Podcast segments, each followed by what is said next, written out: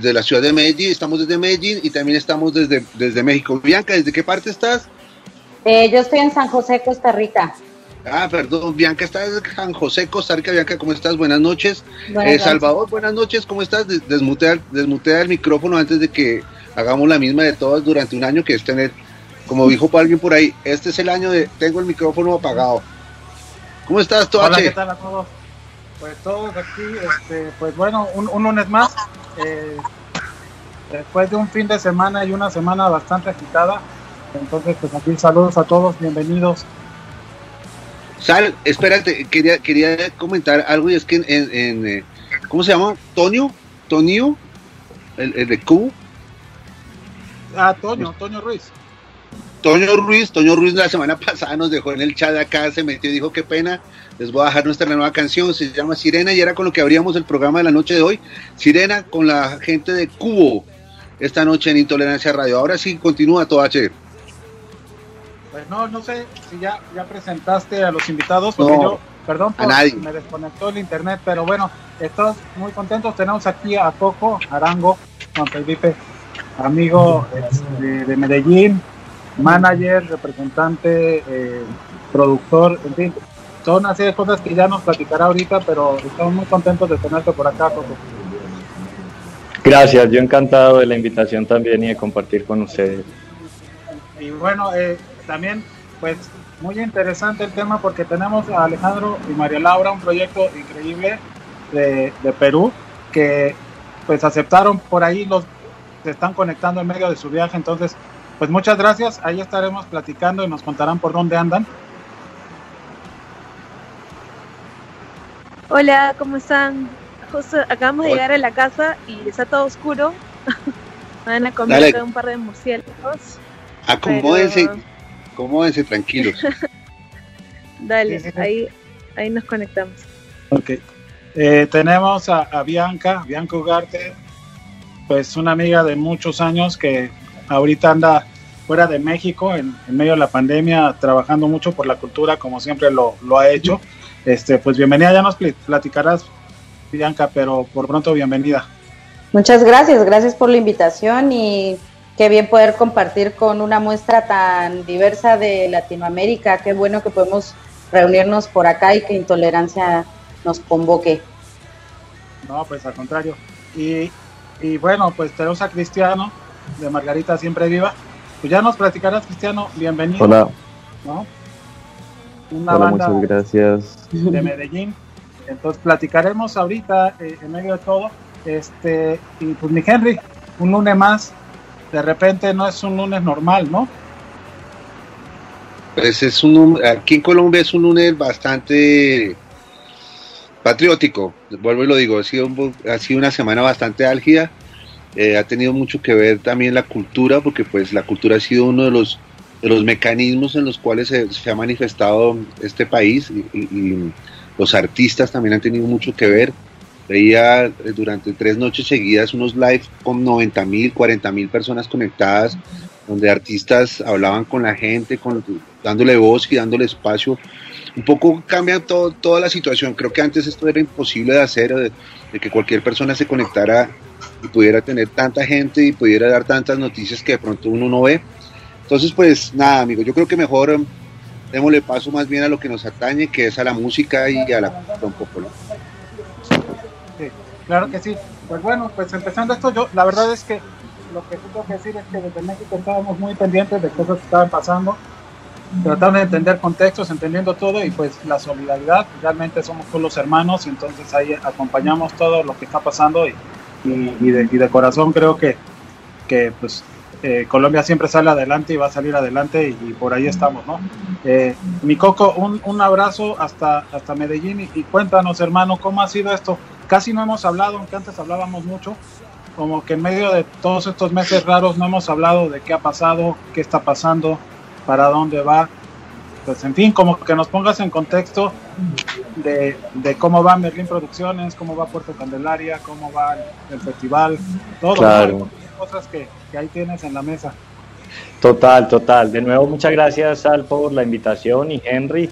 Siempre es un gustazo pues compartir con ustedes y como tú dices, hace rato que estamos separados y que no estamos como en esos mercados ahí cerquita, el abrazo, la cervecita y la conversada, el trato, el negocio, todas esas cosas que se empiezan a volver virtuales y, en cierto modo pues un poco aburridas después de tanto tiempo estar en las pantallas, pues yo creo que no es tan fácil para, para todos, al menos para mí es, se, se, vuelve más complejo, uno empieza a perder un poco de interés en muchos contenidos y en estar sentado en la pantalla y, y cada vez con más ganas de volver al encuentro pues presencial y al, al, abrazo y al grito y a la risa y al aplauso y a esas cosas que nos hacen tanta falta. Nosotros bien, como tú decías, el año pasado pues fue un año durísimo porque cumplíamos 20 años, tanto la, disquera Merlin Producciones como Puerto Candelaria, que son fundados el mismo año, cumplíamos nuestros o cumplimos nuestros 20 años y para celebrar esos 20 años pues veníamos requete cargados de, celebraciones, o sea, de, teníamos una gira muy poderosa en, muchos países del mundo, teníamos una gira aquí en Colombia también nacional muy bonita con Puerto para ir a celebrar con, con todos los fans que nos han acompañado durante tantos años. Y, y bueno, cuando llegó marzo y pasó eso, eh, fue un, como un sentimiento ahí un poco como de desasosiego, pues como uno, uy, ¿para dónde vamos? Y, y, empezar a cancelar fechas y a cancelar y todos los días se caía una, otra, otra, otra, más, más, más y es una bola de nieve gigante y de 33 fechas que teníamos firmadas en marzo para empezar el año que ya nos aseguraba un año muy bonito. Eh, empezaron todas a irse a pique, a pique, a pique, hasta que ya también entendimos que es que no era que, o sea, que había que cancelar todo definitivamente. Entonces ahí fue como, como replantearnos esos 20 años de Puerto Candelaria, Puerto Candelaria y Merlín Producciones, cómo los vamos a celebrar y cómo vamos a generar un impacto importante, cómo vamos a compartir y agradecer con tantas personas que nos han apoyado, que nos han seguido, que están ahí luchando pues y, y acompañándonos y compartiendo nuestros contenidos y, poco a poco como mes a mes fuimos entendiendo que la celebración se tenía que convertir en una celebración de todo el año y en cada uno de los eventos pues virtuales que fuimos eh, consiguiendo, vendiendo de alguna manera, pues ahí empezamos a celebrar esos 20 años. Tuvimos la posibilidad de hacer un concierto con público en el Teatro Mayor en Bogotá, en el Julio Mario Santo Domingo. Es un, auditorio creo que, le caben, no sé, 1.600 personas o algo así, o un poco más quizá. y dejan entrar 300 personas. Eh, entonces la celebración fue increíble porque esa celebración fue en noviembre. Entonces llevábamos mucho tiempo de no escuchar un aplauso, de no escuchar a nadie cantar, de, de, estar solo siempre con las cámaras, de estar haciendo varios conciertos, porque durante todo el año hicimos varios conciertos, conciertos pues para diferentes o festivales o eventos corporativos. Pero yo creo que para todos los que son músicos acá que han estado trabajando en conciertos virtuales es una sensación muy desastrosa porque uno le está cantando y tocándole a unas cámaras, pero cuando se acaba la canción, ese hueco y ese silencio o esos tres aplausos de los tres técnicos que trabajan contigo y ya como que genera una, una sensación muy rara. Pero haber regresado allá en noviembre y haber vuelto a escuchar a la gente gritar y, y aplaudir y todo fue emocionantísimo. Entonces eso nos dio pues como un poco de fuerza. Digamos que dimos una, una vuelta muy grande porque nosotros somos una compañía que tenía basada gran parte de sus ingresos a través de la venta de conciertos y eso es casi, era más del 50%, casi el 60% de los ingresos de nuestra compañía estaban depositados en la venta de conciertos en vivo. Entonces cuando eso se cae, pues no es viable la compañía hay que inventarse una cantidad de cosas para volverla a poner a, rodar, a funcionar y que las 10 personas que trabajamos en ella eh, directamente pues contratados con salario más 30 personas entre músicos y técnicos de manera indirecta, pues teníamos que seguir comiendo, seguir pagando la cuenta, seguir como fuera viviendo. Entonces ahí nos dimos una vuelta importante y nos convertimos en una productora de contenidos como ha pasado con casi todas las, las compañías y los artistas y empezamos a trabajar mucho, pues seguimos con una línea muy fuerte de producción musical. Nosotros hacemos una, pues tenemos una línea grande en la que le hacemos música a muchos artistas y grabamos y producimos para muchos artistas y, eh, digamos que aprovechando que todas las personas se concentraron a componer, a producir y a, funcionar, pues nosotros implementamos nuestra capacidad operativa de estudio y de video y de toda la cosa para poderle ofrecer servicios importantes a otros artistas y a otras empresas y compañías. Y ahí empezamos como a desarrollar y a crecer esa línea de producción musical y de contenidos audiovisuales que hoy en día nos tiene funcionando muy bien, con mucho trabajo. Afortunadamente, este es un año que, que arrancó bien eh, que logramos pasar el, el, año pasado y no quedar como en pérdida o en rojo la compañía, no tener que salir de, de ningún empleado y todos con la camiseta puesta, todos trabajando desde casa solamente Gabriel, Juancho y yo, que es Gabriel el ingeniero de sonido en su estudio metido, Juancho en su, estudio de producción musical y yo en mi oficina, los tres somos los únicos que vamos día a día a, a Merlín una vez pues como que se, se volvió a dar apertura.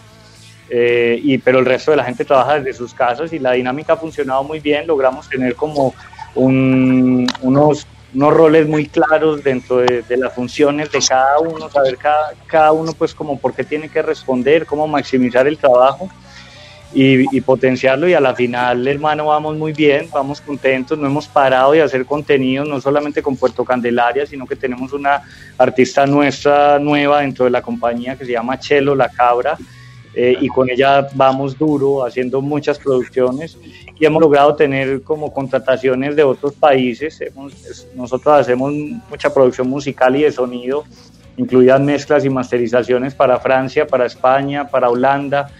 Entonces esto también nos ha mantenido ahí como a flote pues y funcionando. O sea que la, la compañía ha seguido bien. Obviamente pues ese bajón es muy importante y, generó un caos interno inicialmente que luego se organizó, se cubrió y, y, vamos bien, vamos estables, vamos creciendo, vamos confiando en que vamos a volver a, a, los conciertos en vivo y en que vamos a volver a tener público, gritos y todo eso. Nos estamos preparando muy bien para eso. Y este año decidimos enfrascarnos en algo muy bonito y es una producción eh, musical para niños, muy parecido como el trabajo que hizo el año pasado Crápula también. Nos enfocamos en una producción para niños, pero pues para niños y jóvenes, y ese es como nuestro proyecto importante este año desde la producción musical de Puerto Candelaria. Y con Merlín pues seguimos en todo, grabando, distribuyendo también, seguimos distribuyendo con muchos artistas. Y el festival que es Primavera Fest, ese festival sí lo dejamos parado, el año pasado estuvo parado, este año sigue parado. no, no nos hemos querido montar como en el tema de, de festivales virtuales, sino como esperando un poquito a ver si somos capaces de salir de esto y de alguna manera volverlo a hacer presencial. Entonces lo tenemos ahí pausado por ahora. Pues ahorita vamos a seguir seguro tocando el tema, pero ya el panorama muy claro de Medellín. Es, es bueno escuchar esto, creo, porque eh, a veces desde afuera siempre hablamos de la parte que sí nos ha pegado a todos, ¿no? Como decía en algún momento Octavio Veláez, llegó la pandemia, a toda la gente de la cultura nos dio un gol, un gancho al hígado que nos dobló, ¿no? Y poco a poco, de diferentes maneras, todo el mundo ha buscado la manera de levantarse. En el caso, por ejemplo, de, de un músico como, o de unos músicos como, como ustedes, que son eh, un dueto donde están trabajando muy fuerte desde Perú, ¿qué piensan cuando escuchan que una estructura del lado como de la, de la producción, del management, está reinventándose y sacando adelante. Y ustedes como artistas independientes, ¿cómo lo han abordado? ¿En alianzas también con, con, un equipo de trabajo o se lo han inventado desde ustedes como músicos? ¿Cómo ha sido el tema de ustedes? Porque finalmente yo también ustedes como que sentí que la epidemia les afectó en el en vivo, pero en, en general han ido creciendo, ¿no? Cada vez, por lo menos en mi país, escuchamos más de ustedes. Bueno, gracias. Este, de hecho, cuando comenzó la pandemia, em, teníamos, no, no, no, teníamos un equipo real, pero trabajábamos ya con, con la vaga, por ejemplo, ¿no? Eh, eh, en prensa. Y algo que nos pareció interesante fue poder hacer prensa sin salir de nuestra casa, ¿no? Sin salir del, del Perú y poder seguir lanzando canciones y comunicándolas sin salir de casa. Eh, porque antes nos sentíamos mucho desde la prensa, por ejemplo, en México, que nos pedían estar allá, ¿no? No, cuando vengan a México recién eh, vamos a poder entrevistarlos, ¿no? este, y, y no, no siempre podíamos hacer algún viaje, ¿no? Entonces nos sentíamos un poco aislados de, de, otras, de otras escenas. Igual, igual dicho eso, o sea, queríamos agregar, yo quería agregar sobre eso de que justamente nos estamos mudando a México ahora en agosto. Entonces, ahora cuando, cuando regresen las cosas a la, a la normalidad post pandemia, ya podremos hacer eh, entrevistas presenciales en México.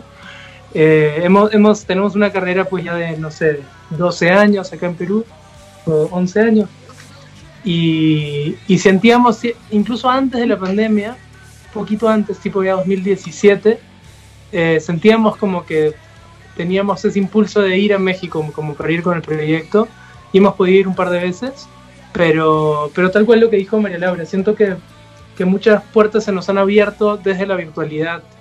Eh, tal vez yo siento que, que, que, tal vez no nos afectó tanto en el sentido de conciertos, o sea, evidentemente nos ha afectado porque no hemos tenido ningún concierto eh, presencial, pero siento que no nos afectó tanto porque este año ambos años. El año pasado era un año de producción de disco para nosotros.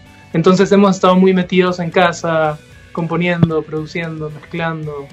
Eh, y eso nos ha mantenido como muy activos desde ahí, ¿no? Pero siento que si nos hubiese agarrado, no sé, en medio de la promoción de un disco, eh, tal vez sería otra la historia, ¿no? Estaríamos contando una historia sin, sin un final feliz, ¿no?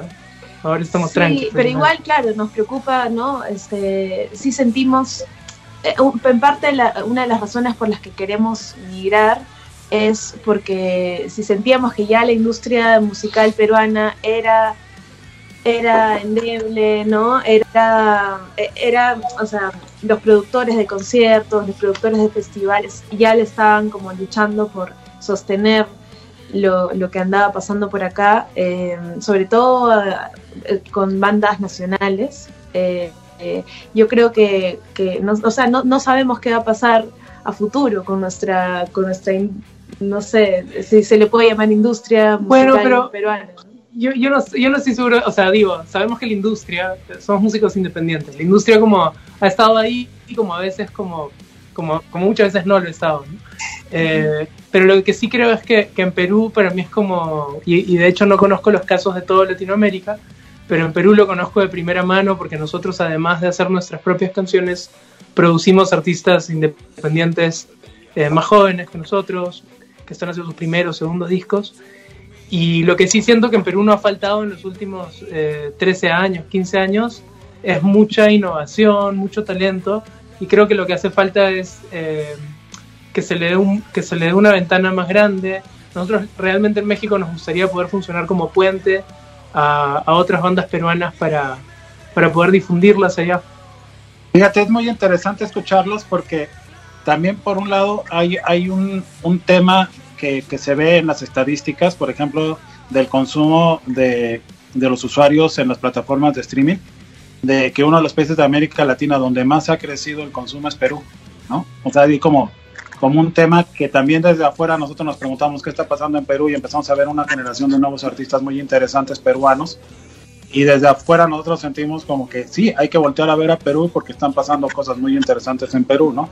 Que siento yo que, que nos ha pasado en América Latina eh, con diferentes momentos de diferentes países, ¿no? De repente la escena del, del indie en México, que empieza a escucharse en diferentes partes de América Latina y de repente vemos que también en, en Bogotá, en Medellín, en Cali y, y ahora eh, pues yo veo ¿no? que, que, Perú está levantando la mano muy fuerte y que hay unos puntos bien interesantes. Entonces, está, si quieren, seguimos platicando de eso porque me parece que, que, que, estamos como en medio de una construcción. ¿no? Yo les iba a decir, ahora que estén en México van a poder dar entrevistas presenciales en México, pero van a tener que hacerlas virtuales con los demás países. ¿no?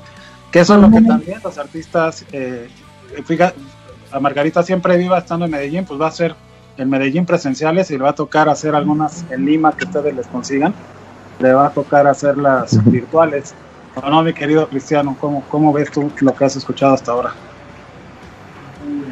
Pues ha sido un proceso bastante complejo, como eh, seguir adelante como con el proceso de la música, con la banda. A nosotros sí nos cogió la pandemia eh, en promoción y, estrenando un disco que era Letanías del Jardín, y justamente el día que íbamos a lanzarlo en vivo era el 20 de marzo, y ese día comenzó la cuarentena aquí en Colombia, el 2020.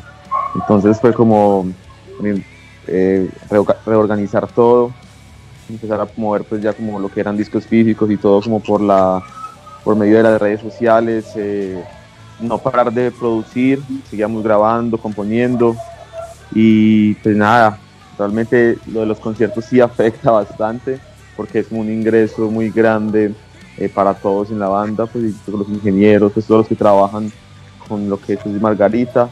Pero nada, eh, hemos aprendido mucho de encierro, creando, creando bastante. Eh, hace poco lanzamos un EP y seguimos, y seguimos creando.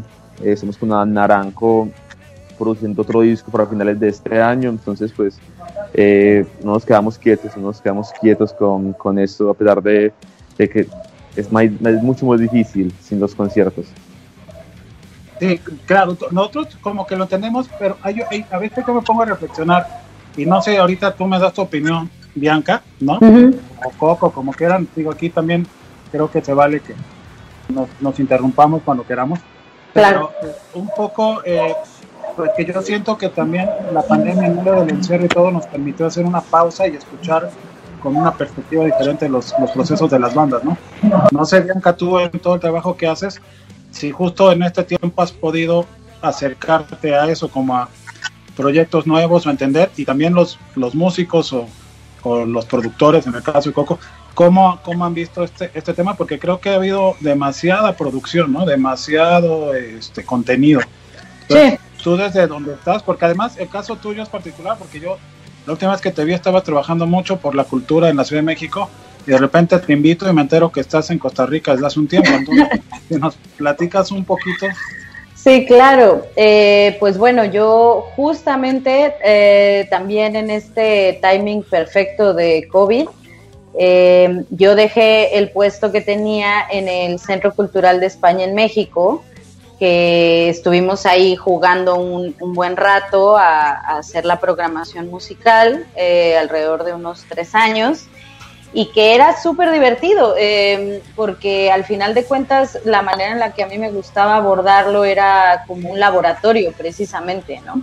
Más allá de rellenar espacios con talento, se trataba de generar procesos y reflexiones al respecto de no solo del mercado musical, sino de la manera en la que creamos la música, la consumimos, la percibimos, la vivimos, eh, porque existe, no sé, había demasiadas reflexiones alrededor, eh, que creo que aparte de todo, el, el, hecho de que fuéramos un centro cultural que tiene que ver con cooperación para la cultura y el desarrollo, pues va muy uh, ad hoc con lo que inició esta charla, que tenía que ver con cómo el arte de algún modo siempre tiene un acompañamiento a los movimientos sociales, a la manera en la que el ser humano existe eh, y se expresa y se desarrolla y se identifica, eh, genera un patrimonio, etcétera. Eh, entonces, pues bueno, eh, esas eran las líneas con las que jugábamos estando allá. Me salgo de allá porque yo tenía un proyecto acá esperándome, eh, que era justamente una residencia artística, eh, pero cierran fronteras, entonces digamos que más bien me quedé atrapada en México porque yo tendría que haber estado acá antes de que cerraran las fronteras, pero yo estaba en, en una transición. entonces pues digamos que como mucha gente que, se vio con este cambio repentino, pues no nos quedó otra más que adaptarnos ¿no? a, estas nuevas maneras de, existir, de crear, de intercambiar. Eh, y empezamos a generar también proyectos y proyectos que tuvieran ahora eh, reflexiones respecto a la manera en la que existimos sociales estando tan eh, separados ¿no? por estos medios, por lo que decíamos, demasiadas horas de pantalla, pero entonces, ¿de qué manera le damos la vuelta? ¿Cómo podemos generar espacios de encuentro, de convivencia? Y entonces las, las reflexiones fueron por ahí y también fueron eh, en cuanto a cómo eh, dar espacios a, los proyectos independientes, porque esta primera oleada de respuesta de la industria de la música pues obviamente cubría a, estos otros entes, ¿no? Que de algún modo ya eran empresas, ¿no? Eh, que podían sostener de algún modo eh, este, este tipo de producción, este tipo de intercambios, y en cambio para un agente emergente de la música era complejísimo eh, idear la manera en la que iba a monetizar, la manera en la que, en la que iba a hacer contacto con su público, si es que lo ubicaba entre tanto contenido. Eh, lo hemos dicho, ¿no? Muchas, muchas veces tenemos que mover eh, el centro de, de, donde nos movíamos, de donde existíamos, para, para encontrar nuevas oportunidades, nuevas audiencias, eh, nuevas formas de, de, ganar dinero, ¿no? Mucha, muchas bandas, mucha gente que trabajaba en la industria musical empezó a movilizarse hacia, hacia otras áreas eh, al grado de que pues hacían colaboraciones, eh, se generaban vínculos muy interesantes, muy experimentales, eh, o que también en el micro habían experimentos que tenían que ver con, lo local, ¿no? Si bien esta situación abrió las fronteras, nos genera una, un, un, encuentro como el de ahora, ¿no? lo que decimos, está presente Perú, Colombia, eh, México, Costa Rica, etcétera. Eh, estamos aquí conviviendo, cosa que en la presencialidad hubiera sido eh, una cuestión que costaba dinero mover a gente y, que aparte tenía que ver con regulaciones, la manera en la que la gente entraba a un país, etcétera. yo creo que todo este tema, esta digitalización forzada, de algún modo, nos, nos ha o ofrecido también muchas oportunidades para intercambiar, para poder existir, para eh, generar flujos de trabajo pues mucho más, eh, no sé, diversos y, óptimos en términos presupuestales y también nos ha hecho voltear a la calle en la que vivimos, ¿no? Donde si nos ponemos de acuerdo podríamos generar un concierto para, para la gente que vive ahí en la colonia donde ensayas y que cada quien lo vea desde la, ventana, ¿no? Eh, estuve también cerca de procesos como ese, eh, que también buscaban acciones que, estuvieran fuera de la virtualidad y que, y que no nos hagan olvidar el que también existimos en, en carne y hueso. Entonces, bueno, al final yo creo que la moraleja es que la creatividad es, es eh, algo intrínseco al, al, ser humano y sobre todo a la gente que se desarrolla en, en cualquier disciplina artística y sus alrededores. Y ese es eh, el lugar en donde nos podemos cobijar para, para encontrar muchas respuestas y para que no solo no sea algo pesado vivir de, y, el paso que tenemos por esta tierra, sino que aparte de todo podemos eh, hacerlo pues bien, existir en conjunto, en sociedad. Claro, oye, este, y pues bueno, hablando de lo que dices, pues me llama la atención porque uno a veces reflexiona, en la calle tenemos que reconocer cada vez más los ojos, ¿no? Están tapando la mitad del rostro. Así es. Y, y en la virtualidad, pues nos podemos ver. Eh, una pregunta que te iba a hacer, por ejemplo, ¿tú ya conocías el trabajo de Alejandro y María Laura? Eh, no, no, no tenía el gusto de, conocer su trabajo. Eh, los escuché justo previo a, esta reunión. Y, qué bien, o sea, son cosas que de pronto no, no ubicamos tristemente dentro del cliché que se ubica en cada uno de los países que, que tenemos en Latinoamérica. Bueno, pues ya los vamos a tener pronto en México, pero mientras, pues eh, para como para que ustedes también lo escuchen y que la gente que, que pues que tienen muchos fans también eh, les, les, demos ahí algo para que para que se conecten. Eh, ustedes nos traen una recomendación, chicos, ¿no? Es la primera de la noche porque también se trata de, de escuchar música para seguir dialogando. Sí, justo que tiene que ver un poco con el tema del que hablamos, ¿no? Esta canción eh, se llama Aparato y, y bueno, de hecho la compusimos previo a, a la pandemia, eh, como, no sé, bueno, más, estudian. Claro, yo la, yo la compuse un poco como reclamándole a María Laura, porque cuando le mostraba una, o sea, empezó por ahí el juego, pero era como cuando le mostraba como una canción nueva. Y yo estaba chateando. Estaba como viendo alguna otra cosa en el celular. Y era como un reclamo medio sonso, medio, medio, niño, ¿no? Pero, pero en realidad como que así empezó, pero la canción se empezó a desarrollar de cierta forma en el contexto del disco más como, como lo que están conversando, como, como esta idea de, de, la ironía, digamos, de estar conectados, pero desconectados con... estar conectados acá y estar desconectados con lo que te rodea. Y la paradoja que eso supone en la pandemia, en donde realmente yo siento que la conexión y los aparatos y la tecnología para nosotros habrá sido, y para todos creo, indispensable.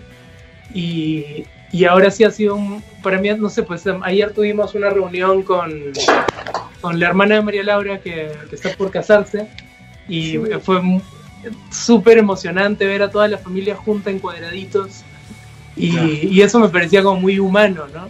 Todo lo contrario, algo deshumanizador, digamos, de las redes sociales, me parecía algo como en el momento se siente muy íntimo, ¿no? Entonces creo que, creo que todo tiene que ver con el contexto y con la, y con la perspectiva.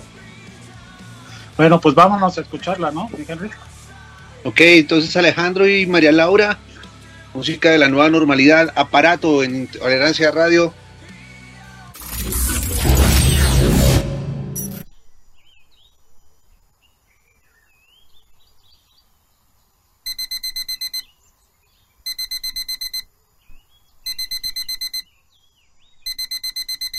Desconéctate el aparato y conéctate conmigo un rato. Cuando le canto a las paredes, no tengo impacto en las redes, pero quiero conectarme con algo más. ese mensaje que mandaron el grupo de familia se malearon. Cuando te pido que me escuches, nada parece emocionarte. Quiero conectar grabar pasado mañana si quieres. ¿Qué me dijiste? ¿Me repites, por favor? Busco algo más que me vuelva a enamorar, me dé ganas de cantar. Algo más, busco algo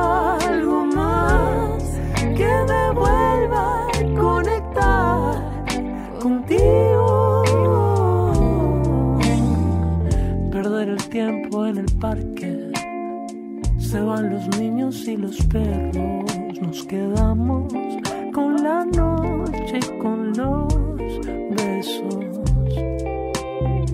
Esto no suena en la radio, pero tampoco es necesario para conectarnos. Con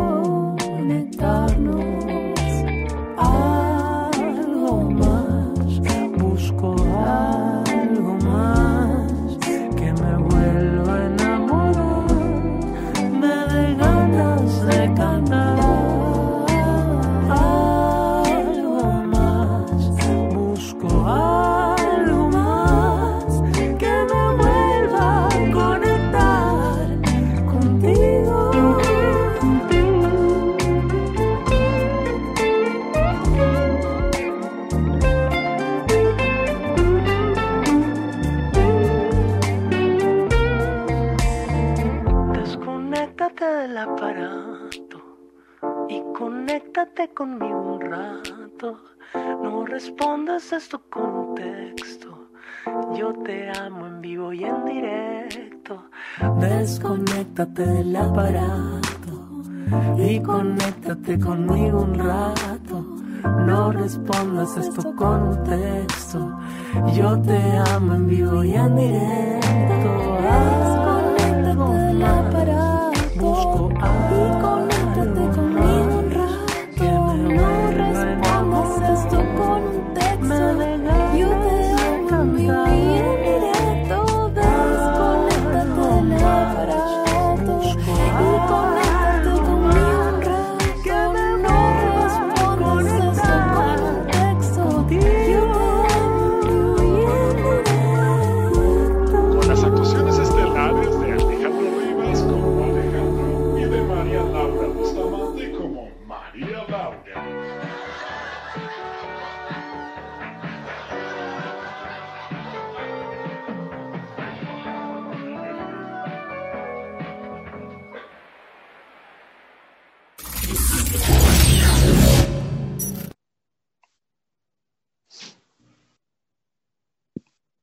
Ok, eh, veíamos aparato.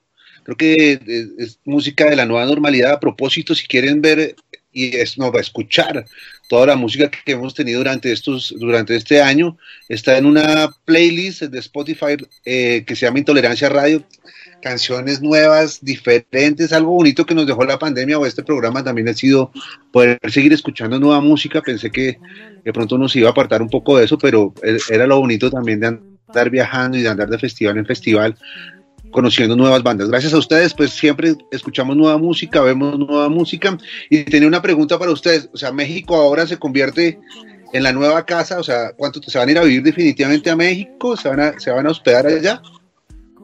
O sea, el plan es, es mudarnos definitivamente, pero supongo que depende de cómo nos va.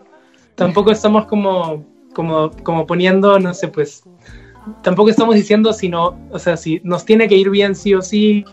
La verdad que somos bien cautos con eso. Felizmente nosotros creo que también, eh, un poquito antes de la pandemia, pero en la pandemia sí, sí intensificado, hemos em- empezado a diversificar eh, siempre dentro del ambiente musical, en nuestro caso. Eh, Estamos produciendo discos de otros artistas, estamos haciendo talleres de composición, María Laura tiene unos talleres de canto, eh, estamos trabajando con, con gente que hace teatro. eh, Y como todo lo estamos haciendo virtual, también igual pensamos, ¿no? Seguir haciendo nuestro trabajo virtual desde donde estemos, ¿no? Así que nada, vamos a... Bueno, una de las razones también para, para mudarnos justo en esta época era porque nuestra hija, queremos que nuestra hija comience el colegio. Eh, y teníamos que como tomar una decisión sobre claro, dónde iba a que ella va estudiar. a cumplir cuatro años ahorita, en un mes. Entonces, ¿no? como y, que... y acá muchos colegios te piden como unas matrículas, inscripciones que ya es como para que te amarres con el colegio de por vida. Es como una sociedad, ¿no? Sí, Sí, entonces dijimos, bueno, no, mejor, mejor que comience una primaria en, en, ¿no? en México, que creo que los costos de inscripción no son tan tan altos, por lo menos en el, en el colegio que hemos averiguado. Sí, Eh, y, y bueno, ya veremos qué pasa en el futuro. Somos Bueno, pues ya cuando estén acá, acá tienen una casa más, y creo que lo saben. Y, y pues bueno, ya seguimos platicando, pero hay, hay algo que, que la verdad es que, pues no quiero ser incómodo, pero Coco, empiezo contigo a preguntarte porque me dio vueltas ayer que, que estaba a punto de dormir, güey, te soy sincero. Pensaba mucho en lo que alguna vez leí en un libro de Benedetti que se llamaba eh, El escritor latinoamericano y la revolución posible, que hablaba justo del tema de si sí o no los, escritores tenían que tener como una voz y una postura. En el caso de los músicos y tú justamente, pues por lo que está pasando en América Latina, en Colombia, eh, ¿tú crees que eso también le corresponde o no a un músico? y eso se los preguntaré a los demás, ¿cuál podría ser su opinión respecto a si el músico eh, inmerso en una eh, como en, un contexto social debe abstraerse o no de opinar y pues, de dar su opinión claro no, yo creo que sí es importante. Lo que pasa es que, al menos en, en el contexto colombiano, la polarización es absurdamente agresiva. Eh, y cualquier cosa que tú opines, te vas a tener mil reproches por un lado, mil enemigos por el otro, y te van a, a montar una cantidad como de como una perseguidora, pues es un tema aquí súper complejo, realmente en, en Colombia. Nosotros, nuestra apuesta ha estado súper clara desde hace 21 años que estamos trabajando. Nosotros trabajamos por la cultura, trabajamos por la música, por el arte, por la gente, por formar a las personas. Estamos montados, digamos, en esa en, esa, en ese bus, en ese tren desde que empezamos. Creamos una compañía para que pudiéramos vivir inicialmente los tres que nos la inventamos de la música y de ahí todas las personas que han venido y que hemos ido contratando y todo lo que ha pasado alrededor nuestro, de la música y del arte. Y durante estos 20 años han pasado muchos gobiernos, muchos de esos gobiernos apoyan, otros no apoyan, y nosotros tratamos de trabajar con todos en los proyectos que podemos, ¿cierto? No nos casamos con ninguno y no tenemos como una bandera realmente que hacemos parte de un partido político, no.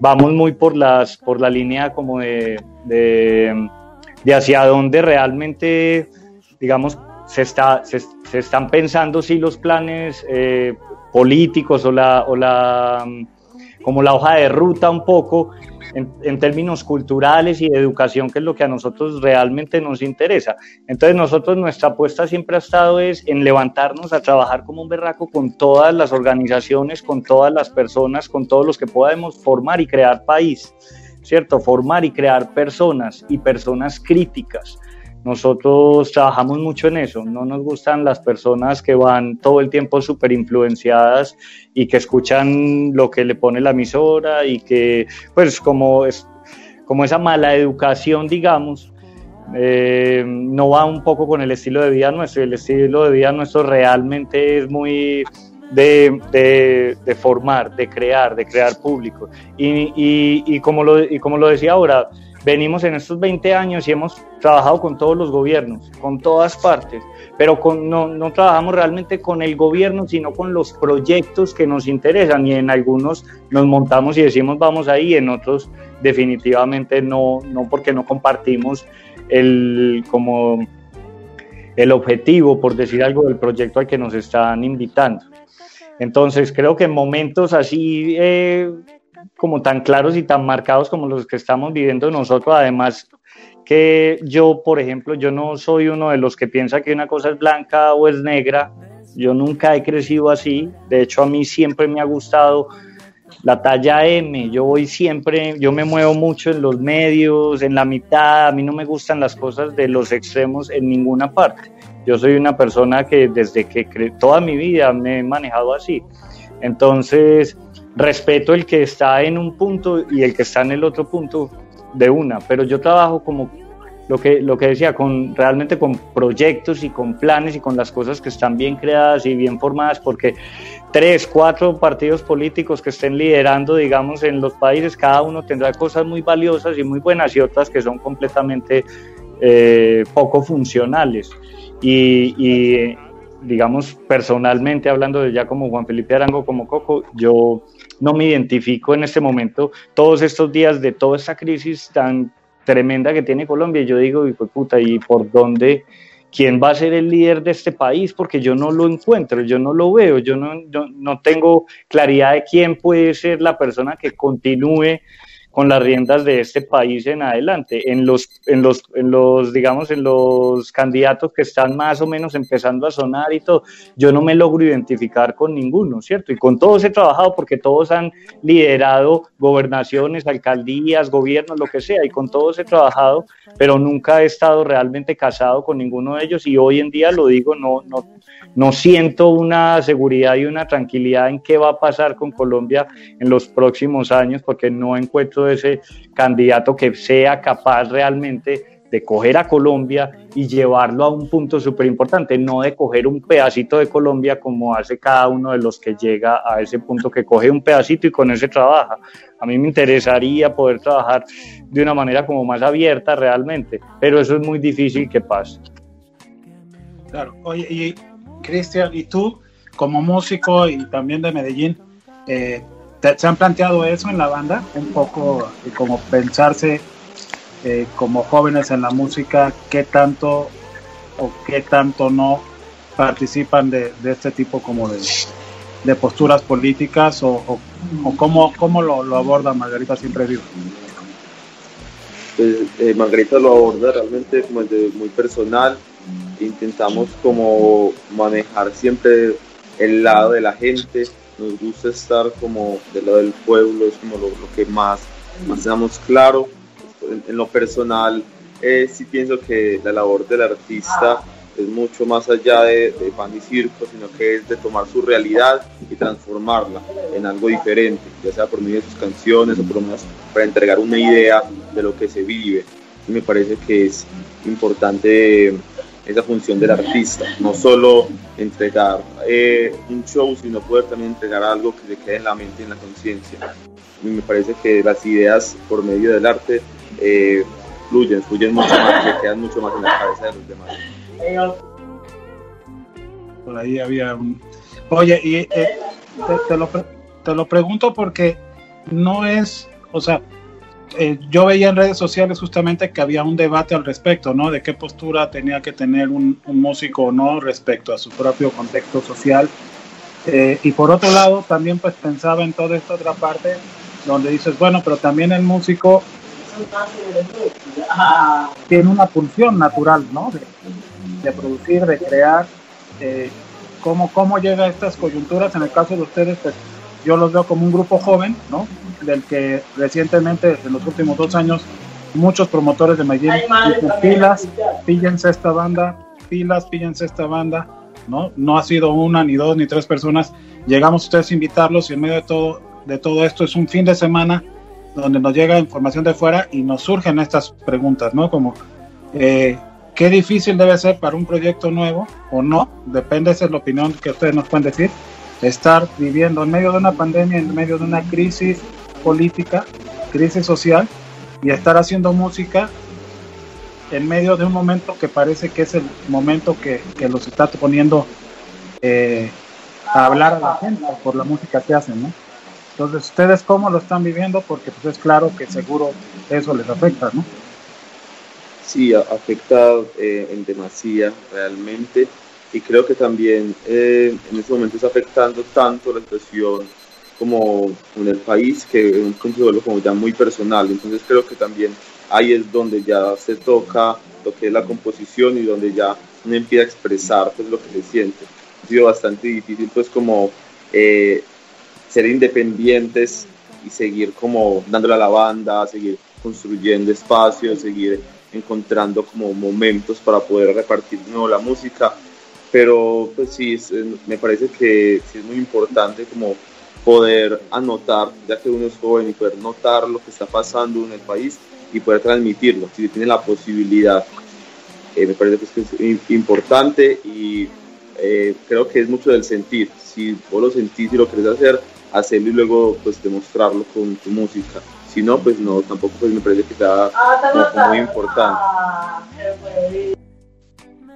Ok, pues bueno, este, pues Bianca, llegamos justo, ya, ahora te tocó ser como final de esta rondita, ¿no? Ok. ¿No? Este, porque ahorita pues vamos a ir más música y ya nos contarán también desde, desde Perú cómo lo viven, eh, Alejandro y María Laura, ya ahorita, si me permiten, les cuento una anécdota de mi primera visita a Perú. que tiene que ver con esta pregunta. Pero Bianca, si quieres, vamos contigo.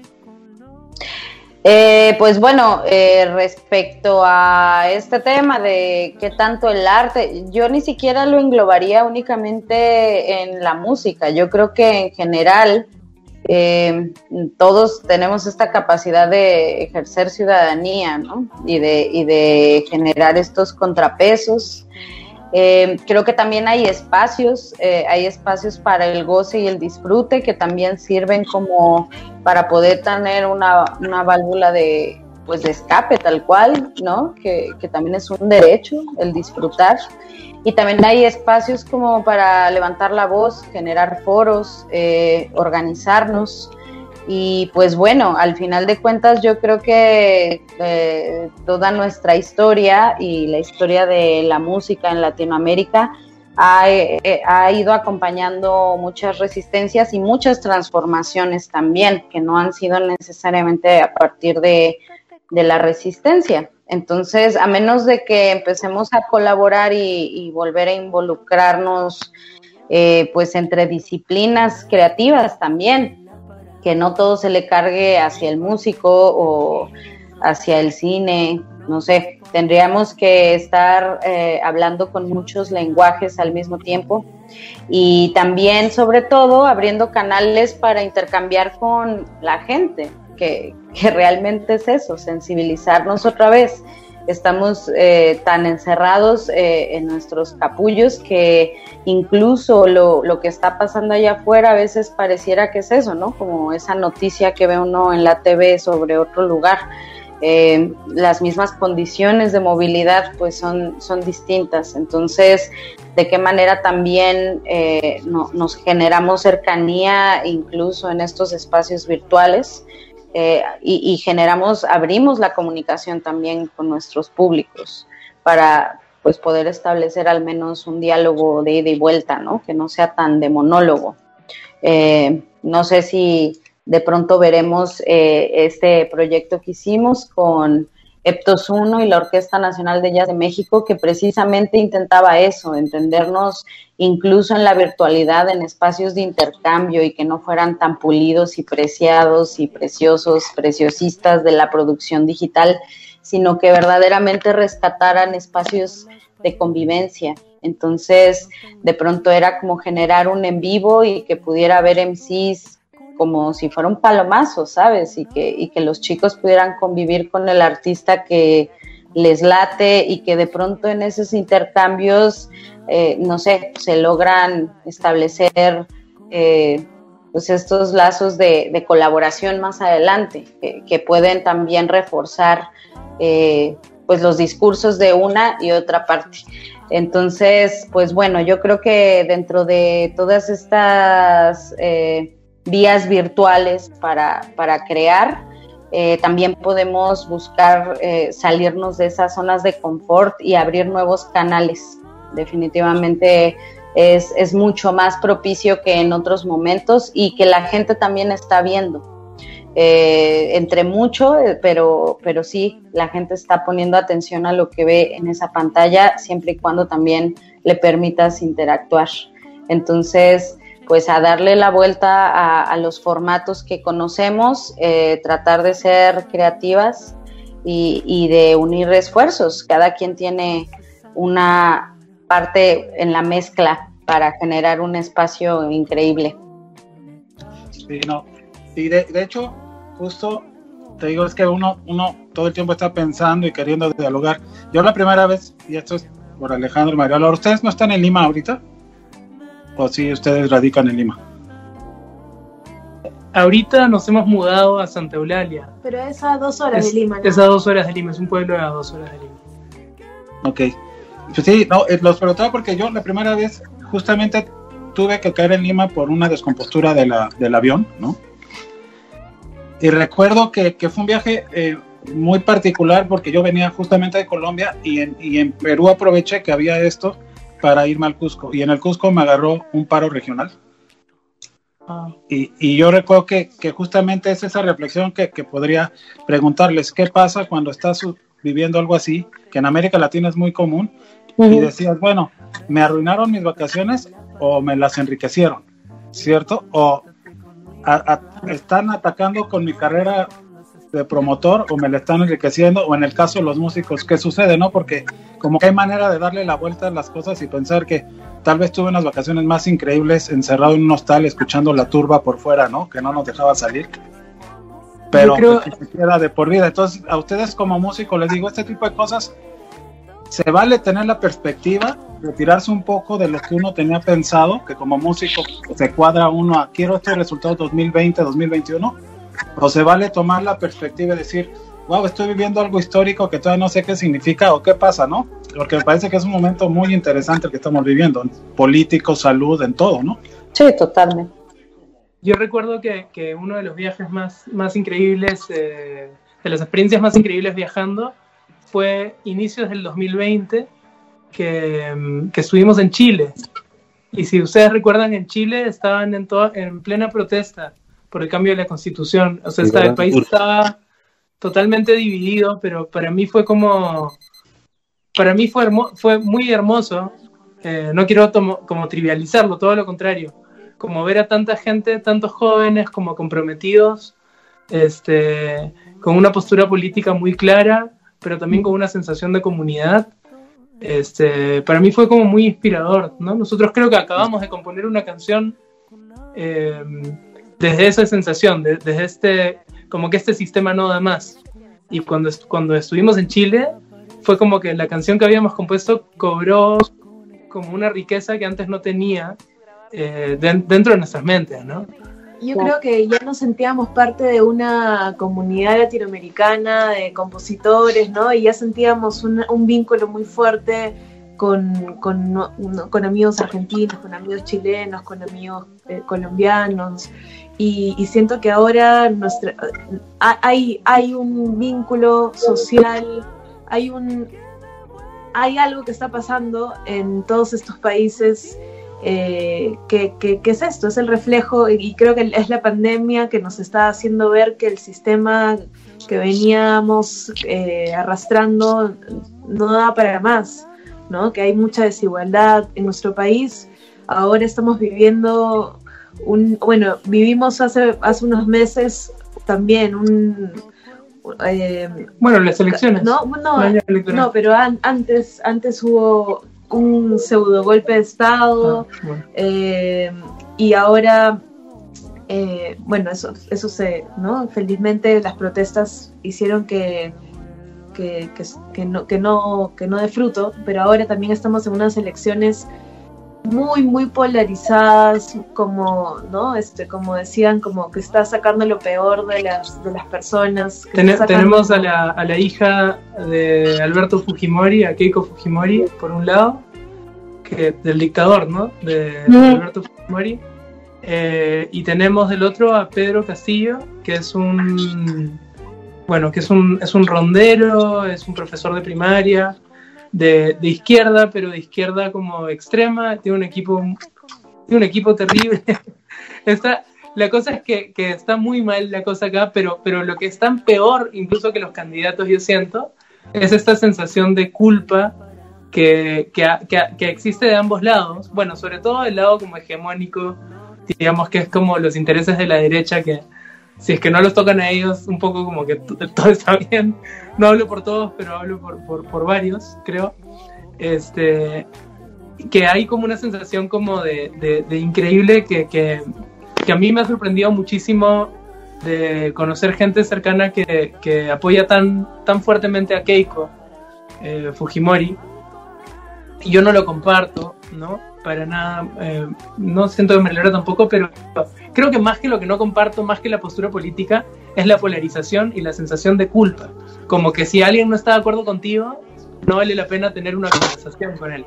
Yo creo que el, problema es ese. Yo creo que, que tal como dijiste, eh, que me decías que tú eras de, de, de talla media de los medios, me parece que eso es interesante porque en el medio es donde está la conversación y la, la apertura al diálogo. Yo creo que la política muere cuando el diálogo es como me junto solamente con la gente que piensa como yo, que se viste como yo, que habla a mí.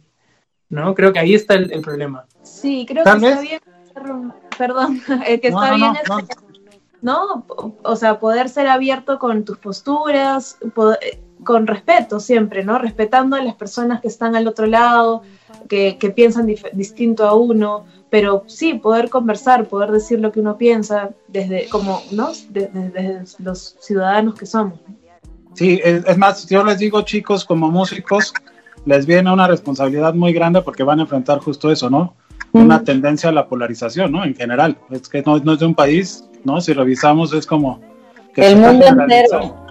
¿No? Es casi como, como, como demócrata republicano, como Pepsi, Coca-Cola, como, ¿no? O sea, como un mundo de decisión bipolar muy polarizada y donde los matices hay que buscarlos, ¿no?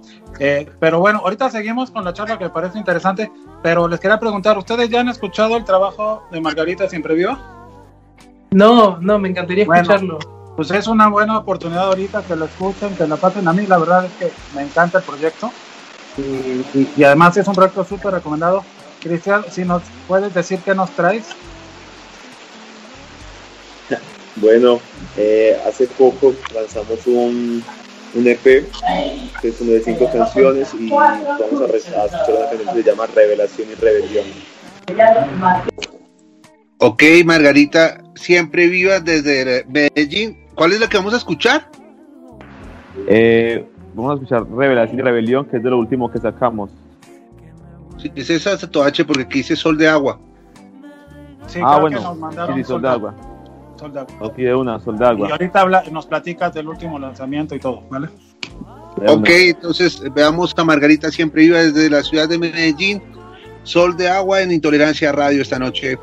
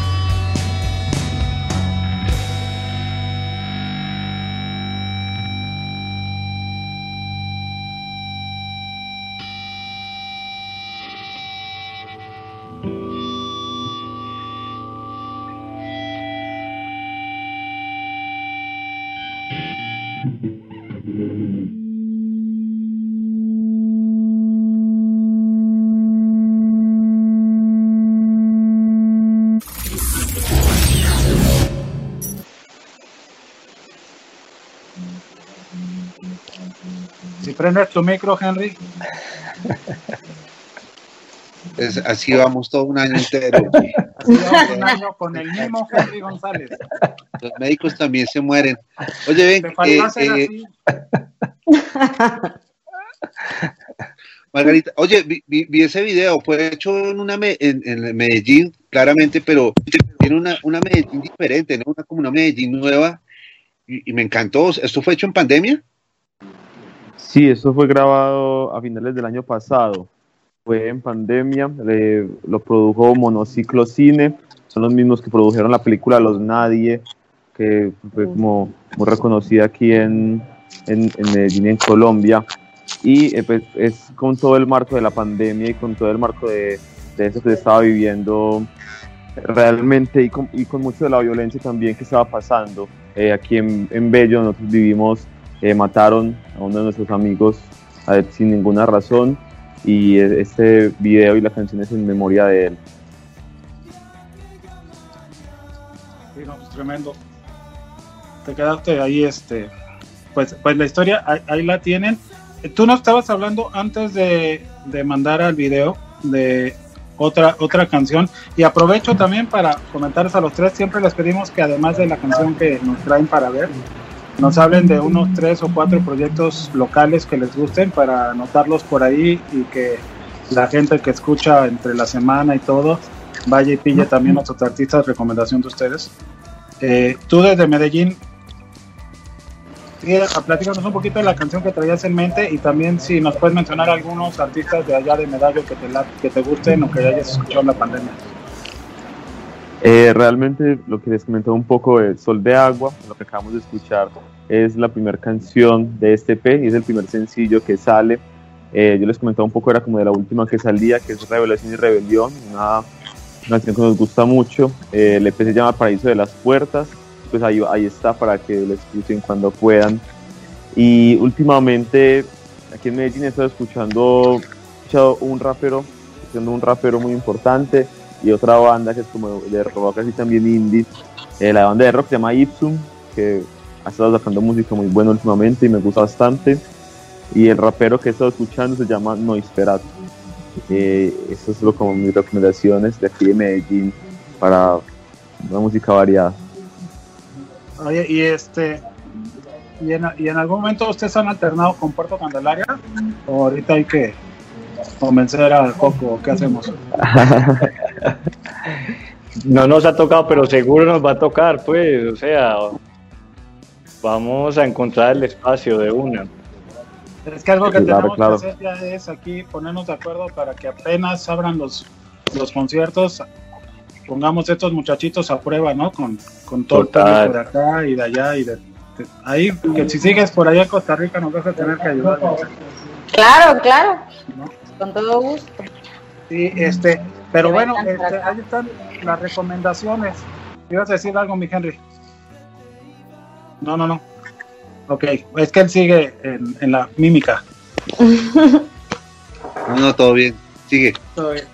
Oye, este, ¿y planes que tienen ustedes aparte de la virtualidad? ¿Han, visto luces o, cómo está? Porque también nos llegan información de que eh, en Colombia antes de, este fin de semana del paro se había puesto difícil también el tema de salud, ¿no? El de la salud pública. Eh, ¿Tienen como una idea de, de qué o están a la expectativa?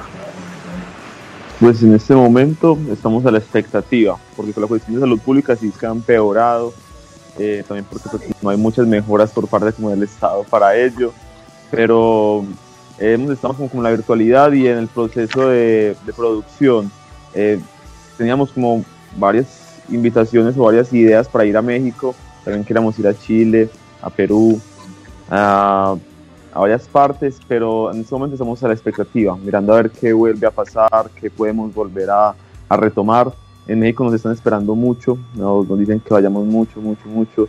Es como nuestra primera parada que quisiéramos hacer cuando como que todo se, se regule un poco más. Y pues nada, mala expectativa y produciendo y con muchas ganas de volver a tocar en vivo y volver a viajar y vernos muy pronto. Y acá en México, cuando se abra todo, ya saben más o menos a dónde vienen o no, todavía los reservas. Eh, por ahora, pues tenemos eh, pues, la ciudad más importante, Ciudad de México, que es el DF, que es, en el momento como donde, donde llegaríamos y ahí empezaríamos como a hacer todo el movimiento dentro del país. Pues van a tener que avisarnos, ¿no? Para que por lo menos vayamos a verlos y aplaudirles y a ver qué más podemos inventarnos. Claro, claro, ojalá podamos ir muy pronto y vernos. Sí, no. Bueno, ahorita seguimos con el, con, como charlando, pero pues yo me quedé con lo, con lo que estábamos hablando hace un rato, mi coco, ¿no? El tema de cómo es complejo el, el momento, pero también es histórico, ¿no? Como que nos va a tocar empezar a ver o cómo nos inventamos para tener una perspectiva de qué está pasando, porque creo que, que es el momento también de empoderarse desde, desde, desde, la música, ¿no? Para contar, para... Pues sí, finalmente creo que afortunado desafortunadamente nos está tocando vivir tiempos históricos tal vez que desde la Segunda Guerra Mundial no, no se vivían en el mundo a nivel global y entonces tú como cuando has llegado a pensar en eso, como de de cómo empoderarnos también de nuestra historia? No, totalmente. O sea, como tú dices, estamos en un momento que no se vivía, pues, y que no, que no tiene precedentes. Y es muy bonito ver cómo en todos los países en general alrededor se ha ido creciendo esta, esta voz, porque realmente es como la voz de, de del cansancio como la voz de, de los que estamos agotados con las maneras eh, como mm, egoístas, diría yo, como de, controlar, de dominar, de ejercer el poder, es como en lo, que hemos crecido, ¿cierto? Yo tengo 40 años y, y en 40 años solo se acuerda uno como de ese tipo de cosas desde la política, nunca, siempre como temas muy de, mm, propuestas y, pocos cumplimientos, que es básicamente lo que pasa en todas partes, ¿cierto? Puras propuestas que luego se contradicen y que nunca pasa realmente nada. Y entonces eh, los que se montan a liderar todos los países y los procesos y las cosas normalmente están pensando, por eso digo súper egoísta, en ellos y en su beneficio y el beneficio de su gente muy cercana. Necesitamos realmente que pase que, que las personas que lleguen al poder gobiernen para el para todo el combo, pues eso es muy difícil, yo sé que eso es súper difícil, pero tenemos que encontrar esos puntos que nos atraviesan a todos. Y esos puntos que nos atraviesan a todos van a empezar siempre por la educación, por la cultura, por la salud, ¿cierto? Por esas cosas todos las necesitamos. Y, y cómo es de difícil que eso esté alineado en los países es es complicadísimo. Y sí siento que, claro, eh, a través de, digamos, la voz y la palabra que, que, pueden tener hoy en día los artistas, no solamente los músicos, un escritor, ¿cierto? Un bailarín, el que sea, eh, cada vez tenemos la posibilidad de tener un alcance muy grande y ese también es el temor de los mandatarios, porque el, el, alcance que tienen los artistas a través de las redes, de sus canciones, de todo lo que se viraliza, de todo lo que tenemos una manera muy rápida también de comunicarnos y de volver las cosas noticia muy rápido. Entonces definitivamente siento que es muy importante el punto en el que estamos y lo que estamos viviendo. Definitivamente esto va a ser un cambio radical de las maneras de gobernar, de las maneras de dirigir los países y, definitivamente como la voz de los que no se escuchan, ahorita se escuchan más a través precisamente de todos los artistas que tienen esa capacidad de llegar a tantísimas personas y que antes se quedaban en los 10 o 20 en la esquina que estaban allá gritando sus arengas y haciendo el ruido, pero eso de ahí no salía. Hoy sale lo que decía Henry cuando empezamos, unos, eh, unos live ayer de 40 mil, 50 mil personas conectadas. Por fin pasa eso, ¿cierto? Porque finalmente los medios de comunicación masivos siempre van ahí amarrados a los gobiernos, a los contratos, a, lo, pues como a las conveniencias. Y en cambio ahorita uno puede hacerlo a través de las redes sociales súper fácil y llegarle a 40 mil personas y esas 40 mil personas contarles un poco más de las experiencias, porque muchas personas que están completamente polarizadas están polarizadas porque, por desconocimiento, ¿cierto? Porque no, no, no, no, no han tenido la oportunidad de relacionarse con otras maneras y con otras formas de pensar. Y ahí es donde está la responsabilidad importante de los artistas, los que tienen voz, eh, los que tienen una cantidad importantísima de seguidores, pues poder llevar esa voz un poco del pueblo, que finalmente también es la voz de uno mismo como artista, y, y, ponerla ahí y poderle mostrar a la gente que es que no hay un punto o el otro, hay una cantidad, hay una variedad gigante de opciones y que tenemos que tratar de alguna manera entre todos de, de, como enrutar un poquitico las dinámicas de los países y sobre todo las políticas públicas, que son temas tan complicados. Entonces, definitivamente estamos en un momento único. Como yo decía, 40 años y, y como que, uy, ahorita Claro, ahorita hay poder, antes pasaban marchas y habían protestas, pero no tenían el alcance que tienen hoy en día y, yo creo que eso eh, pues nos tocó a nosotros vivirlo y somos responsables de hacer un buen manejo de todas esas herramientas en, en, búsqueda no solamente de un fin de nosotros como artistas o como empresas, no, en fin de la sociedad en general. Claro, y estás mencionando toda una parte que realmente estamos viendo, porque hablamos como del tema político, del tema de lo social, eh, pero, por ejemplo, Bianca, si le ampliamos un, del otro lado también, estamos viendo una transición muy fuerte en el tema de la manera de consumir, ¿no? O sea, se pone de repente en, moda el tema de todas estas empresas que más están creciendo, que tiene que ver con la música, de la no, como de la no propiedad de las cosas, ¿no? Como de ya el Airbnb el Uber y de repente las plataformas de streaming y parecería que nos democratizamos en todos los sentidos, llega la música, pero tiene sus dos, ¿no? Sus pros y sus contras, ¿no? sé cómo tú lo ves. Sí, claro. Eh, bueno, al final de cuentas, toda tendencia en el mundo para romper la estamos viviendo ahora. Eh, en, en términos de la manera en la que la economía se mueve. Eh, el, tema del open source creo que ya, ya tiene un buen rato en, el diálogo. Hay, muchos artistas que eh, han, abierto el consumo de, su música, por ejemplo. Esto estamos hablando todavía ya del siglo pasado con Radiohead, ¿no? Que, que puso ahí de pronto... Eh, a donación uno de sus discos, etcétera, ¿no? Pero digamos, contrapuesto a esto, tenemos ahora la noticia de que una banda ya está usando not fungible tokens, ¿no? Entonces, eh, digamos que la tecnología está eh, ejerciendo un, protagonismo brutal en la manera en la que ahora se consume lo que sea que se consume. Entonces, eh, pues tenemos estas maneras de seguir generando valor y, al final, eh, si no estamos al tanto de cómo va avanzando la cosa, pues sí, se nos van acabando las, las ideas de cómo, de cómo jugar ese juego. Y pues eso no quiere decir que, no podamos de pronto explorar diferentes canales, diferentes vías.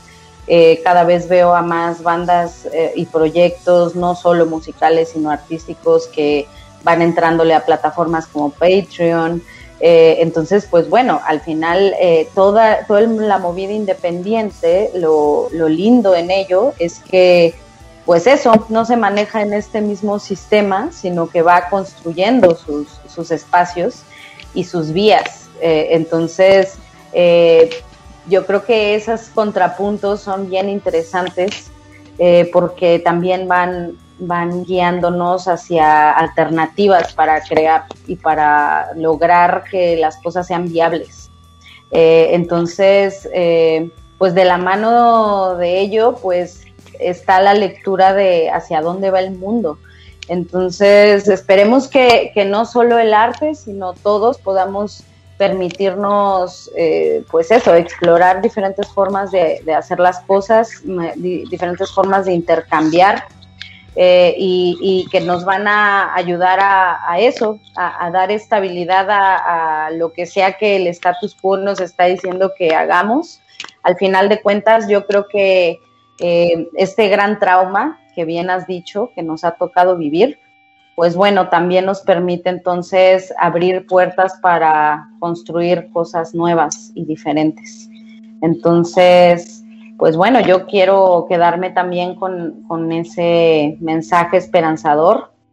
Sé que vienen momentos muy difíciles, pero también tenemos la capacidad de organizarnos y generar nuevas formas para, para existir. Ah, pues claro. Sí, de hecho, esto es un tema que va para largo y que vamos a seguir escuchando y creo que vamos a empezar a entrar también al tema de poner un debate sobre la democratización de las cosas, ¿no? Porque la democracia cada vez en las cosas funciona de manera diferente y significa diferente, pero mientras antes de clavarnos en cosas así, eh, Coco, tú nos tres recomendaciones como para aligerar el tema y, alegrar la noche, ¿cierto? Claro que sí. Eh, ¿Recomendaciones antes del video o vamos a ver? Como usted quiera, como se sienta más a gusto. Bueno, muy bien. Entonces, recomendaciones, más no, no, no solamente enfocado en Medellín. Tengo una recomendación que es eh, del Valle del Cauca, que es Espiral 7. No sé si lo conocen, es una agrupación bien chévere que lidera Harlison Lozano, increíble. Espiral 7, para que lo busquen por ahí en todas las redes. Creo que ese es uno de los proyectos eh, como que vienen creciendo en los últimos años, eh, increíble, con una música demasiado bien hecha, es un proyecto de verdad muy, muy bien construido, creo que muy sólido, creo que va a tener un, un futuro importante. Eh, ese proyecto lo queremos mucho desde Merlin Producciones, no es una banda con la que trabajamos. El, el Harlison Lozano, el líder, es saxofonista en Puerto Candelaria, cercano, pero ellos trabajan con otras disqueras y con otra gente y nosotros siempre estamos ahí para echar una, una mano, pero soy un gran fan de su música, de sus composiciones. Música bonita para cantar, para reflexionar, para bailar, para ver, bueno, está muy chévere. Eh, tengo otro proyecto que, del que les hablaba ahora que se llama Chelo La Cabra. Esa es la apuesta nuestra desde Merlin Producciones a la música urbana alternativa. Nosotros crecimos como un sello que se ha enmarcado en las músicas tropicales, en el jazz y en las músicas colombianas. Eh, pero el año pasado, bueno, en el 2019 decidimos a finales del año hacer una apuesta como a la música urbana desde nuestra estética, desde nuestra punto de vista también. Eh, y trabajamos con esta artista, con Chelo, que es también súper talentosa, una chica muy talentosa que lleva muchos años por ahí en la escena y que decidió apuntarle muy fuerte a su proyecto, para que la busquen por ahí, Chelo la Cabra. Y también hay otro proyecto, hablando ya de músicas tradicionales también, que se llama Aguaelulo Trío. Y este proyecto Aguaelulo Trío es un proyecto de música de marimba eh, y, la, música de, marimba en Colombia pues es, normalmente es una música afro y, hay muy pocas personas que toquen marimba que sean blancos, blanquitos. Y este es un proyecto de tres hermanos músicos eh, que son completamente blanquitos y hacen música negra. Y, es un proyecto muy divertido, con, muy sabroso. Ellos son músicos investigadores, son, son músicos, digamos, eh, muy reconocidos en el país porque han hecho unas investigaciones increíbles de las músicas tradicionales en Colombia. Eh, y digamos se ganaron el respeto y el respaldo con todas sus investigaciones, han viajado y han conocido muchos, en muchos festivales y, y, con muchos maestros de las músicas tradicionales y de las músicas del Pacífico y decidieron crear este proyecto y este es un proyecto que está bien chévere para escuchar, Agualulo Trío. Esas son las tres recomendaciones eh, que invito como de, agrupación. Un paréntesis. dímelo. sí, un paréntesis. Pregunta Eduardo Sempe en el chat de, la transmisión que si repite ese nombre de Chelo. Chelo la cabra. Chelo la cabra. Así tal cual lo encuentran en todas las redes. Chelo la cabra. Y lo otro es pues como decirle a la gente que no conoce Colombia y que no ha ido o no sabe pues que el jugo de lulo es la bebida favorita de los dioses, ¿no? Totalmente. algunos les gusta, bueno, a mí me gusta. Fin del paréntesis. y, la, y, la, otra recomendación es el, el, video hablando además de las estrategias para salir adelante, una de las que hicimos el año pasado, venimos haciendo muchas colaboraciones con muchos artistas y el año pasado nos juntamos dos, dos agrupaciones que llevamos muchos años metiéndole duro a las músicas colombianas. Ellos se llaman Sistema Solar. Eh, nosotros Puerto Candelaria y, y, hicimos uno de sus clásicos que se llama Mi Colombia. Entonces fue una aventura muy chévere porque nos llamaron a decirnos como, hey muchachos, hagamos algo, llevamos toda la vida juntos, tocamos cada rato en festivales, nos encontramos en muchos lugares del mundo y nunca hemos hecho nada juntos y, y, y no hemos tenido tampoco como una conversación importante, sostenida, sino como un saludo, como de bacanería en un camerino, en una tarima, en un avión, en un aeropuerto, pero bueno, hagamos algo bacano. Y, ellos están haciendo un álbum muy chévere, que es un álbum como con sus éxitos, y a cada una de, las canciones invitaron a un, a un, artista con el que ellos se soñaban hacer eh, esa colaboración y nos invitaban a nosotros en Mi Colombia. Entonces hicimos una versión que es super Big Bang, es una versión como Puerto Candelaria Big Bang invitando a, a Sistema Solar a hacer pues la canción y también están los DJs de, de, Sistema Solar ahí. Pero además lo más chévere es que en plena pandemia nos metimos en la locura de hacer un video, un video al aire libre que hicimos en el oriente cerca del aeropuerto. Eh, y fue una locura total y en ese momento había demasiada incertidumbre del virus, pues eso fue muy, pues como a mitad de año que nos metimos a, rodar el video y el video es muy divertido porque es como es un paseo de Colombia, como en Colombia la gente llega, viaja en sus paseos y todas las cosas que pasan en los paseos en las carreteras de Colombia. Entonces se llama Mi Colombia, Puerto Candelaria y Sistema Solar. Ese es el video que quiero recomendar en esta charla. En esta noche, dos de mis bandas favoritas, Puerto Candelaria desde Medellín, Sistema Solar desde varias partes de Colombia con un éxito Mi Colombia, Intolerancia Radio.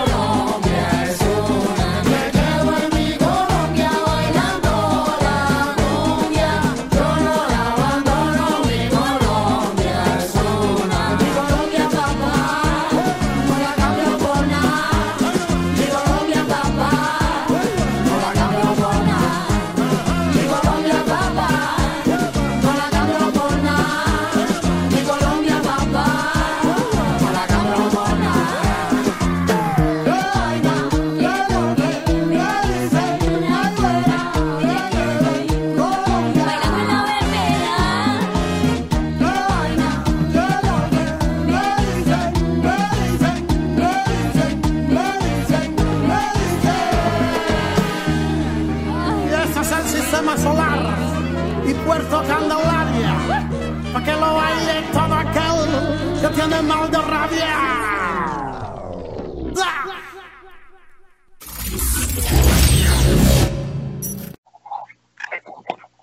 O sea, eh, me los he encontrado en cualquier parte del mundo. La primera, increíble, aunque no lo sepan, la primera vez que vi ese sistema solar lo vi en Frankfurt.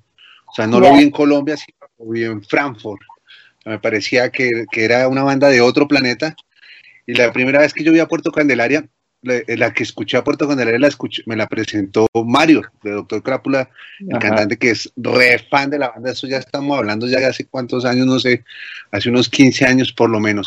Dos de las bandas más colombianas con una canción re colombiana que se llama Mi Colombia. Y, a pesar, y algo que me parece muy bonito de la conversación que hemos tenido hoy con Coco es que eh, Merlín se, reinventó. Esa famosa palabra que hemos tenido como desde la pandemia, que reinvente, que resiliencia, ¿qué tal? Al final de cuentas, nos tocó reinventarnos. Funcionó, le funcionó, le funcionó a Merlín y eso me parece, eh, hemos visto muchos casos acá en intolerancia, gente que se queja, gente que la cosa estaba complicada, pero escucharte hoy a vos ha sido como, hemos, lo, hemos, hemos intentado lograrlo. Claro, no estamos al, nivel, al punto en que deberíamos estar, al punto en el, que nos manteníamos antes, pero, pero se puede y se, podrá. Qué bien. ¿Qué crees que va a pasar, eh, Coco, con, con el presente o el futuro de, la cultura? Pues está, está complicado, ¿cierto? Está complicado porque yo siento una cosa, no, los, los, los chicos más jóvenes, chicos, chicas más jóvenes, eh, si seguimos muy amarrados por estos temas de pandemia, ellos no van a extrañar la presencialidad. Ellos no van a extrañar el grito allá y el tumulto y hacer la fila en el concierto. ¿Crees? ¿Ustedes creen? ¿De verdad? Sí, pero no, no, pero estoy hablando de los de, de, las de las generaciones nuevas, los, los, los pelados más jóvenes. 8, 9 años. Y, que en ese momento hasta ni siquiera van al colegio, ¿cierto? Sino que hacen su colegio desde el computador. Entonces van a perder la presencialidad, ¿cierto? Y, y, entonces van a estar como anestesiados. No, como no la conocen, no la van a extrañar. Entonces eso a mí me, me, como me atemoriza un poco, siento como, uy, donde lleguemos a eso y entonces ya va a ser como que al festival hay que ir en un avatar, entonces tú vas con, con un, con, por tu teléfono, asistes al festival y mandas emoticones y gritos por el festival. Uy, no, eso no, ya, no puede ser. Eso no puede ser, entonces bueno. Eh, eso me asusta, eso va a depender de qué tantas pandemias vamos a seguir teniendo y qué tan encerrados vamos a estar, porque esta es una de, muchas pandemias seguro que se nos van a venir. Entonces, como cómo vamos a lograr que no se pierda la presencialidad para que la gente siga vibrando y asistiendo a los conciertos y entendiendo que ese momento de desfogue es único. Porque tú vas a un concierto y así te empantanes, te mojes, te empujen, te den bolillo, lo que sea, uno sale muy contento y muy satisfecho, ¿no? Uno sale extasiado, sale lleno, recargado.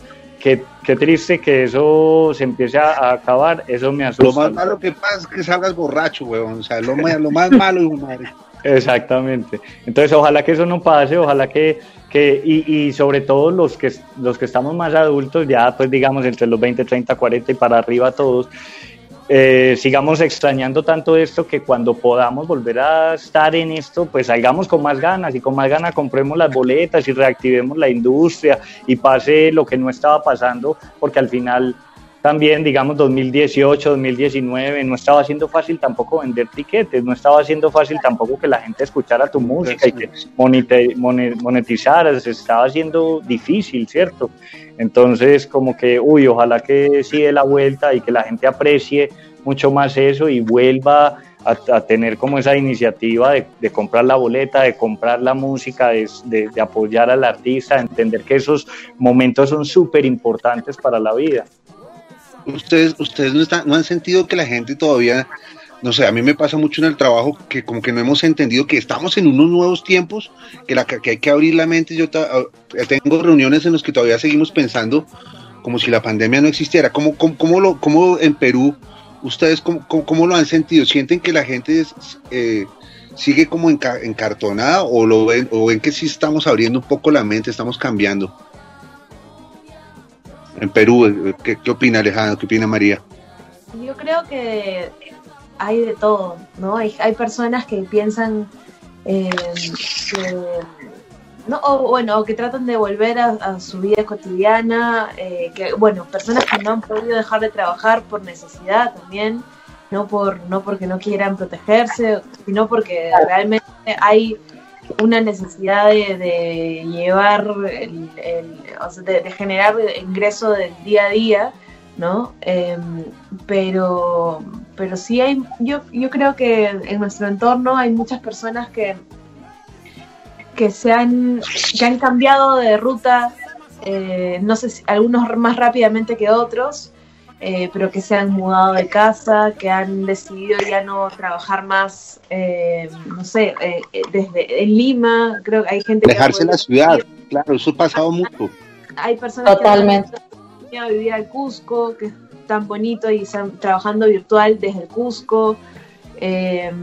¿no? Y yo, espero que algo de eso quede, de, que, no sé, del ritmo de vida un poquito más lento, del ritmo de vida sin tener que transportarnos todo el tiempo, sin tener que consumir tanta gasolina, este, un poquito más amables con el medio ambiente, eh, ¿no? Pensando también no solo en, las futuras pandemias, qué sé yo, sino pensando en que en, el calentamiento global, ¿no? Pensando en que, en que realmente el mundo necesita un, un respiro y un, retro, un, un, una paradita. Y yo, yo sobre, o sea, sobre lo que decía sobre, sobre que la gente va a extrañar, o digamos, ya no va a extrañar la presencialidad de las nuevas generaciones, yo te puedo decir que mi hija de cuatro años, casi cuatro años, no, no, a ver, no había visto a otra niña hace dos meses y hoy día vio a una, a la hija de, de, Lala, justamente de, de, esta otra artista peruana que, que les comentábamos hace un rato que son de la misma edad y hoy día simplemente como nosotros los padres como desaparecimos, como se necesitaban, se abrazaban, se jugaban, se escondían, se hacían de todo. Yo creo que lo, yo creo que la humanidad así como persevera, ¿no? Este, en todas las circunstancias y que, y que las generaciones nuevas creo que son las que más necesitan esa, esa socialización. Tal vez nosotros lo, como lo, lo podemos extrañar, pero también como podemos estar en nuestra burbuja, hemos como vivido más con esas redes sociales. Siento que los jóvenes y los niños en particular necesitan esa socialización eh, Y, de todas formas, la, necesitan con todo. Bianca, ¿cómo vamos a regresar? ¿Estamos regresando? ¿Qué, ¿Qué va a pasar? ¿Qué está pasando? Pues yo difícilmente veo que, que regresemos al punto de inicio. Eh, ese es el gran problema del discurso resiliente, ¿no? Que nos pide que aguantemos, aguantemos, aguantemos y entonces nos quedemos ahí esperando a que en algún momento regresemos a que las cosas sean como eran antes. Eh, hay otro término de eh, un psicólogo, Nassim Taleb, ahí por si quieren échense una buscadilla, que concierne a la antifragilidad y más bien la antifragilidad lo que dice, lo que dicta es que es más fácil que nos movamos hacia adelante, que sigamos esta inercia del caos y que definitivamente el caos pareciese que no se ordena, pero sí se ordena. Eh, yo creo que definitivamente esto que, que, nos comparten sobre niños que en cuanto ven a otro niño van a querer jugar con ese niño, no lo dudo nada, para nada. Eh, yo creo que está en, nuestro, en nuestra naturaleza sí el agruparnos. Eh, lo que sí es que encontrar canales de encuentro más empáticos y que esto va para todas las edades, para chicos y grandes. Eh, definitivamente para los niños están viviendo en un entorno totalmente adultocéntrico y eso es algo muy triste, muy violento aparte de todo. Em, y bueno, nos queda ver de qué manera abrimos canales que sí ellos estén empoderados para existir como realmente ellos quieren ser em, y que sean seguros aparte de todo, ¿no? Y para los adultos, eh, pues bueno, el generarnos eh, también eh, diálogo, mucho más diálogo dentro y fuera del entorno virtual, digital, eh, yo creo que mm, yo no estoy en, ese lugar que le gusta satanizar la, tecnología. Creo que es algo que le ha ayudado mucho al ser humano, pero creo que también debe de existir un, un acercamiento súper consciente a estas herramientas y que la manera en la que las ocupemos sean precisamente para generar bienestar de las unas con las otras. Eh, y no olvidar que también dentro de los criterios en los que existimos, eh, con todo y que parezcan locuras, locuras como lo que nos contaba Coco de cómo grabó este videoclip, pues bueno, también podemos seguir haciendo locuras para, para que la gente no pierda eh, el espacio presencial, la música en vivo. ¿No?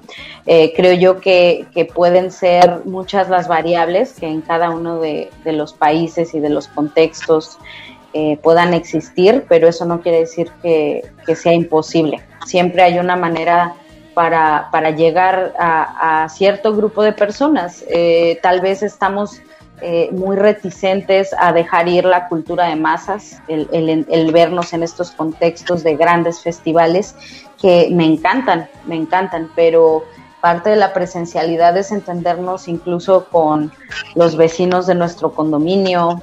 Eh, Sabes, eh, realmente eh, esto no solo nos está haciendo bajar revoluciones en términos de, del consumo de, de, todo lo externo, sino también de la manera en la que volvemos a dialogar con, con lo más cercano. ¿No? No, no estar ocupándonos tanto de, de acercarlo lo más lejano, que, por suerte está ahí, está eh, ahora más fácil de, de, accesar, pero también tenemos la capacidad de ponernos de acuerdo en, en, lo más próximo. Y ahí es donde está la presencialidad ahora, ¿no? Entonces, eh, a mí me gustaría eh, recomendar precisamente con este tema de la presencialidad, Em, el trabajo que hacen Musas Sonideras y Chingona Sound, de la mano de, estas chicas que, traían también un discurso eh, muy fuerte en torno a género y la industria musical y que eso, están empoderando a, mujeres en el gremio para, para que no solo en términos de, del performance y de la presencia que puede haber escénicamente, sino cómo puede haber profesionales eh, en el gremio que, eso, que, se ocupen al 100% de una producción eh, y que están trabajando por eh, generar espacios y acceso a la cultura en, en estos tiempos de pandemia aún eh, bajo estos criterios. Eh, de pronto van y se plantan a un estacionamiento de alguna unidad habitacional y tiran el sonido, ¿no? Como para que la gente baile en sus casas. Entonces te digo, existen maneras de, jugar eh, por todos lados, siempre y cuando pues estemos flexibles y abiertas a, a crearnos y recrearnos y recrearnos. Y por último, también quiero eh, recomendar otra banda independiente que es Punto Stendhal, que bueno, eh, ellos también siempre han, tenido una estética muy específica y, que siempre que, nos pusimos a jugar fue muy divertido. Eh, independientemente de lo que estén haciendo ahorita, yo sí les quiero mandar un gran saludo. siempre me ha gustado colaborar con ellos y eh, la Orquesta Nacional de Jazz de México, que es la referencia que yo traje a esta charla, eh, que me encanta que también eh, están desdibujando siempre los bordes de, lo que todos estos grandes músicos e intérpretes de jazz deberían de, en, en, el cual deberían de existir. estuvieron trabajando durante mucho tiempo con el folclore mexicano adaptándolo al jazz y, generando ahí un, tema de patrimonio. Pero eh, en este caso, eh, al empezar a tocar la puerta del hip hop, y, digo, no es un ejercicio eh, que, se haya hecho por primera vez, creo que ya muchos artistas han hecho esta fusión, pero lo interesante con ellos es cómo lo, lo, están llevando al tema de la improvisación eh, máxima en términos de ahorita empezar a jugar con pelea de gallos eh, que, estén improvisándose a la par el MC. ¿Esa es tu recomendación? ¿Tu recomendación de hoy, del video? Así es, digo, el video que traemos es una colaboración de la Orquesta Nacional de Jazz de México con Eptos 1, que pues es un MC bastante reconocido de México. Eh, pero bueno, esto con miras a, a lo que viene con ellos, que ya va a ser mucho más ligado a pelea de gallos con Red Bull y demás. Entonces, es un otro gran ejemplo de cómo cuando te sales de ese cajón en donde se supone que debieses de existir o donde las cosas suceden por lo general, pues bueno, empiezas a buscar en otros lugares y, puedes también encontrar nuevas audiencias. Entonces, pues, veámoslo, ¿no? Sí, vémosle. ¿Cómo se llama? ¿Robar tu style, dice? Así es, es Roberto Style con la Orquesta Nacional de Jazz de México, el ensamble de la Orquesta Nacional de Jazz de México y estos Ok, algo bastante curioso y novedoso esta noche en Intolerancia Radio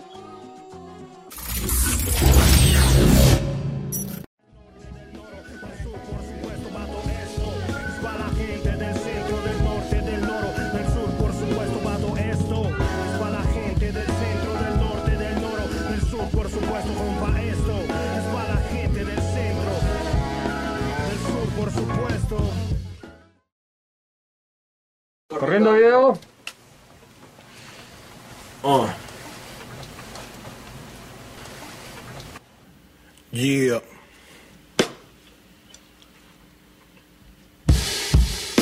Ey. Oh. Ey. Ey. Bebé, pasado el trago para olvidar estrago duele. Se traicionado con los que tú te has creado. Miran lo que has logrado Querrán estar de vuelta como si nada ha pasado. Uh, se quieren robar tu esta, quieren robar tu flow, quieren robar tu life. Se quieren robar tu esta, quieren robar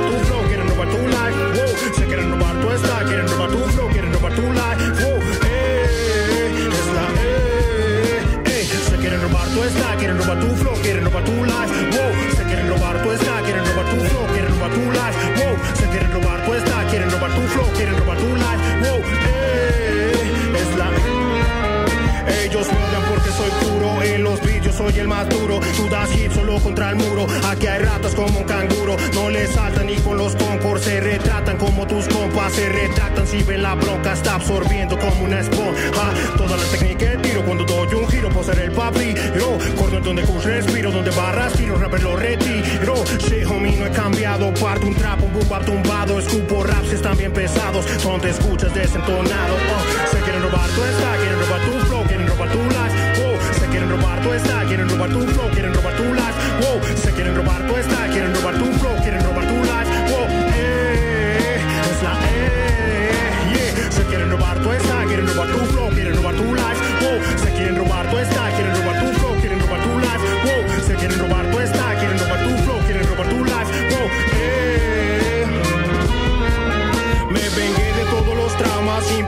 mi disciplina. En el micro yo despegué del infierno de su cocina. Vacaciones desde la esquina, hice historia en esa bocina. Es el catálogo, rebobínalo. Si se puede, imagínalo. Empecé bien marginado, varios moves en maquinado.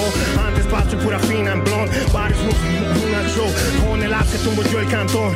Uno más está en el batallón. ND traigo en el medallón. Y una mil estilo Z. Yo quieren robar tu esta, quieren robar tu flow, quieren robar tu life. Quieren robar tu esta, quieren robar tu flow, quieren robar tu life. Wow, se quieren robar tu esta, quieren robar tu flow, quieren robar tu life. Wow, eh, es la eh, eh. Se quieren robar tu esta, quieren robar tu flow, quieren robar tu life. Wow, se quieren robar tu esta, quieren robar tu flow, quieren robar tu life. Wow, se quieren robar tu esta, quieren robar tu flow, quieren robar tu life. Wow,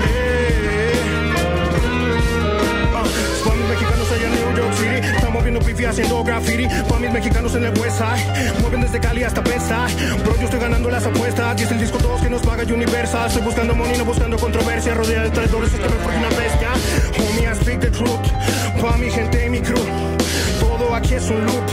El flow lo eliges tú. Al igual que tu bajo mi quiero change. Andas en la roja como el mundo de Wayne. Ya con esa pipa en el suelo, stop playing. Nunca mueres back, but you know what I'm saying. Es la E, baby. Uh quieren robar tu life, quieren robar tu quieren robar tu flow, quieren robar tu life, quieren robar tu quieren robar tu flow, quieren robar tu life, robar quieren robar tu quieren robar tu robar quieren robar tu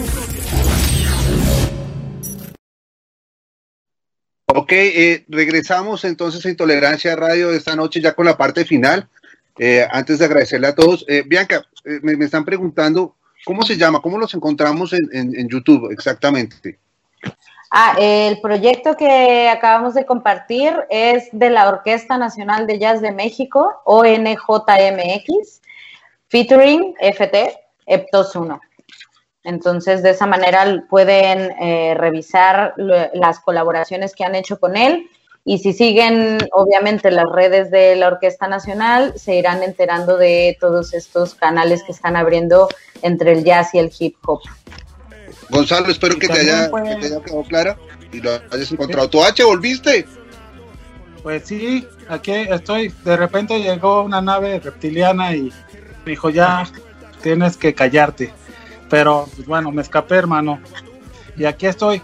Yo les quería comentar que eh, Eptos 1 eh, también lo pueden seguir y pillar, ¿no? Es un representante del hip hop mexicano bastante importante que está haciendo como ahorita estas colaboraciones, pero bueno, tiene mucho más trabajo, ¿no?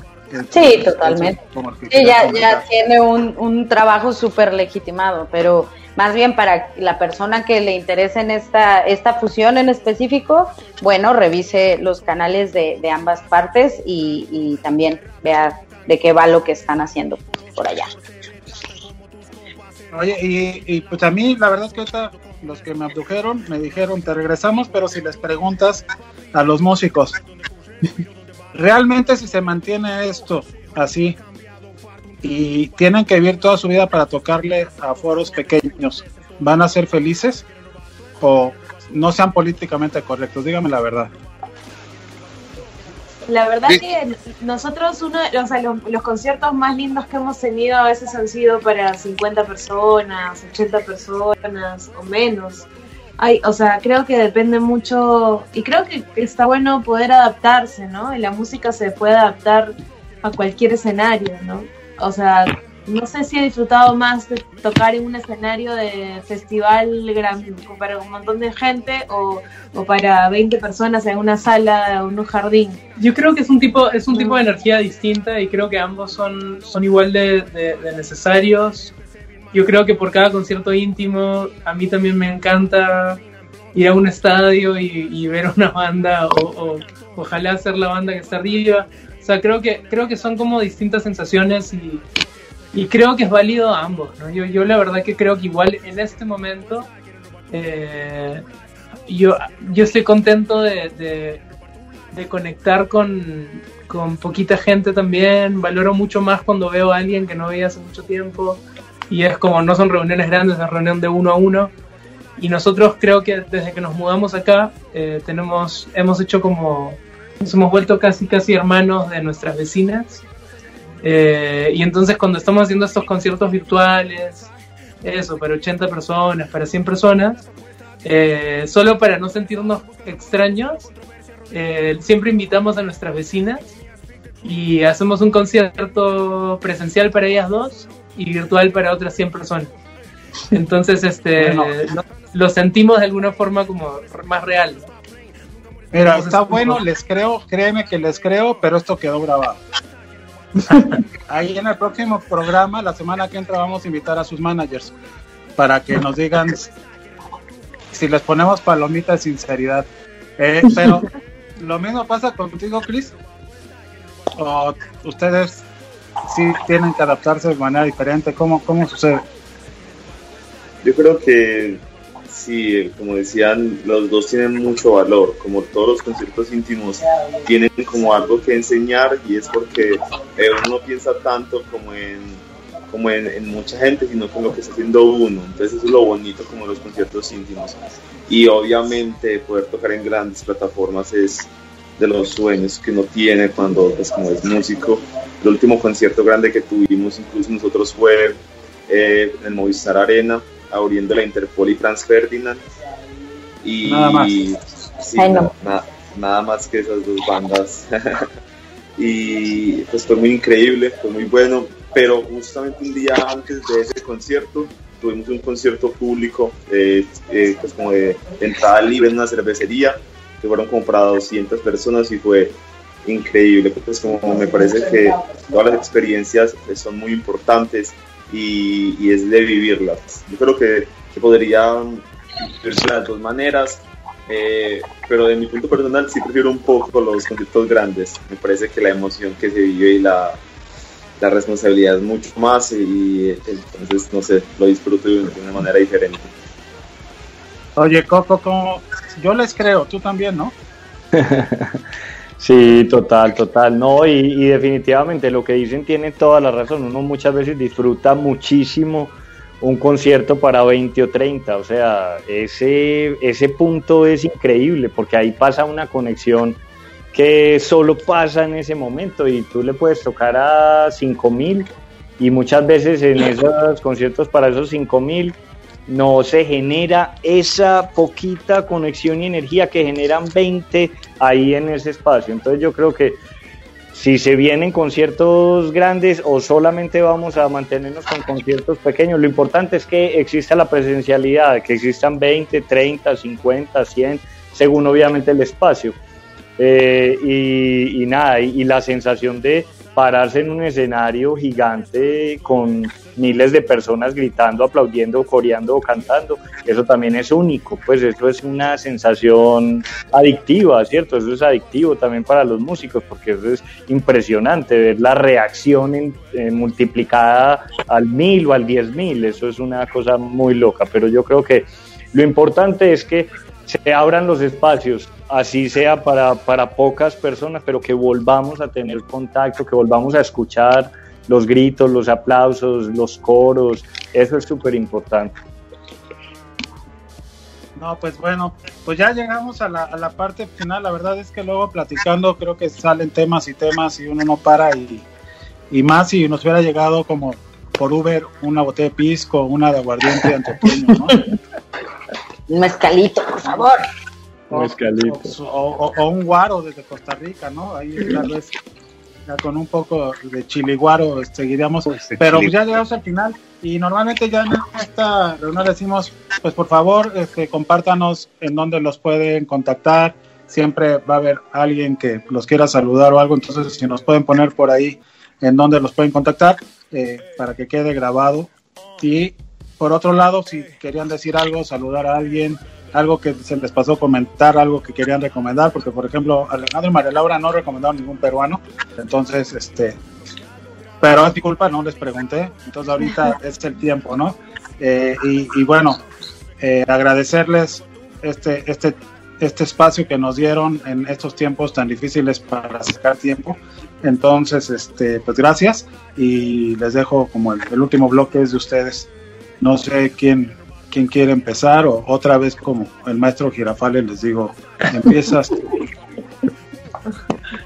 ¿Quién se anima? ¿Nadie? Bueno, nosotros nos animamos a recomendar rápidamente, para no quitar mucho tiempo, este, les recomendamos una artista increíble peruana que se llama Lala. Eh, son dos palabras, ¿no? La, la, separado ahí con la tilde la última A. Y eh, les recomiendo, bueno, perdón. Sí, a bueno, a Lorena Blume también. Eh, increíble. increíble. Y a Carlos Cruzalegui, eh, también es un cantante histriónico con canciones muy, muy bonitas. Y les recomiendo una de mis bandas preferidas peruanas, colegas alucinantes, se llama Kanaku y el Tigre. Que Kanaku, Kanaku se escribe con dos Ks, y así como suena, Kanaku y el Tigre, que, que son súper originales, innovadores, bacanes. Y, nada, hay muchas cosas pasando, cositas nuevas que ya irán, que ya les iremos pasando cuando, en tanto se publiquen también. Y bueno, nada, muchísimas gracias por, por la conversación y por la conexión que siempre se aprecia. No, a ustedes y manténganos al tanto de todo lo que están haciendo. No, yo la verdad es que estoy seguro que ustedes les ven muy bien. Ya se los digo. Quien me conoce sabe si no creo eso no lo digo, se los digo, este, son, son, son músicos que toda América va a escuchar de ustedes y, y no digan que son, o sea, qué bueno que son felices con, toques de 10 personas, pero creo que ustedes van a llegar a muchos, muchos miles de personas, entonces mucho éxito y muchas gracias, de verdad. Seguiremos por aquí pendientes de ustedes y cuando estén en México, pues tienen una casa en intolerancia siempre, ¿no? Pues, te lo agradezco mucho. Mi Cris, muchas gracias, hermano. Me gusta un montón tu banda, los anduve buscando. Por ahí anduve, pregunte, pregunte cómo los contacto porque quiero platicar con la gente y con ellos al mismo tiempo y este y, y se pudo dar. Eh, pues muchas gracias por aceptar y, lo mismo. Los esperaremos en México pronto y, pues ahorita sí el micrófono es tuyo. No, muchas gracias realmente por la invitación. Eh, espacios son muy buenos, eh, acabo de aprender un montón, todas las bandas las noté y voy a escucharlas, me voy con buena música para esta semana y para estos días. Entonces nada, muy feliz por la invitación. Eh, a Margarita la pueden encontrar en cualquier parte como Margarita Siempre Viva, en todas las redes eh, estamos así. Y pues nada, un abrazo muy grande a todos y esperamos podernos ver muy pronto y poder disfrutar, ya sea en un concierto grande o pequeño. Seguro que sí, y créeme, vamos a platicar con tu manager para decirle tranquila que ellos son felices tocando para poquita gente. No te preocupes. Son el sueño de banda. Pero bueno, muchas gracias, hermano. No, ustedes, no, gracias. Este, mi Coco, pues ahora sí que te digo muchas gracias por tu amistad de muchos años y pues por haber aceptado venir eh, en este lunes tan particular de la historia en Colombia. Hombre, muchísimas gracias siempre Sal, a, a vos y a Intolerancia por todo lo que han hecho, además por por esa música alternativa, independiente de toda Latinoamérica que tiene allá en México siempre una ventana poderosísima con ustedes, hermano, y que han sido eso, como la manera de que se visibilice tanto talento de todas partes en México y a la final todos buscamos entrar a México, porque México es un mercado grande, poderoso y un mercado que abre puertas al mundo. Entonces, qué bueno ese tipo de embajadores, pues como ustedes, ahí buscando todo. Y con Henry también, a Henry ya llevamos muchos años de, amistad y de gozo y de parche y, de locuras juntos y me encanta, hermano, siempre verlos a ustedes dos en todas partes, ahí juntos, metiéndole fuerza a todo. Eh, yo para terminar, diría que, que una, una, noticia que nos tiene muy emocionados y es que el 12 de, perdón, el 11 de junio regresamos al, al, Movistar Arena y vamos a tener concierto con público y esto es con los amigos de Árbol Naranja y, de La Piña y producido pues por Movistar.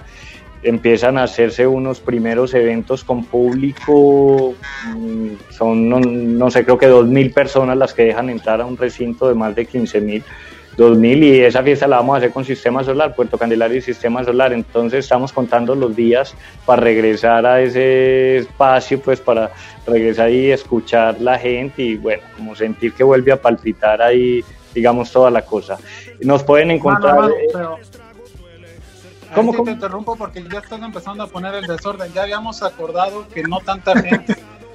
ya vas a poner un reto muy grande.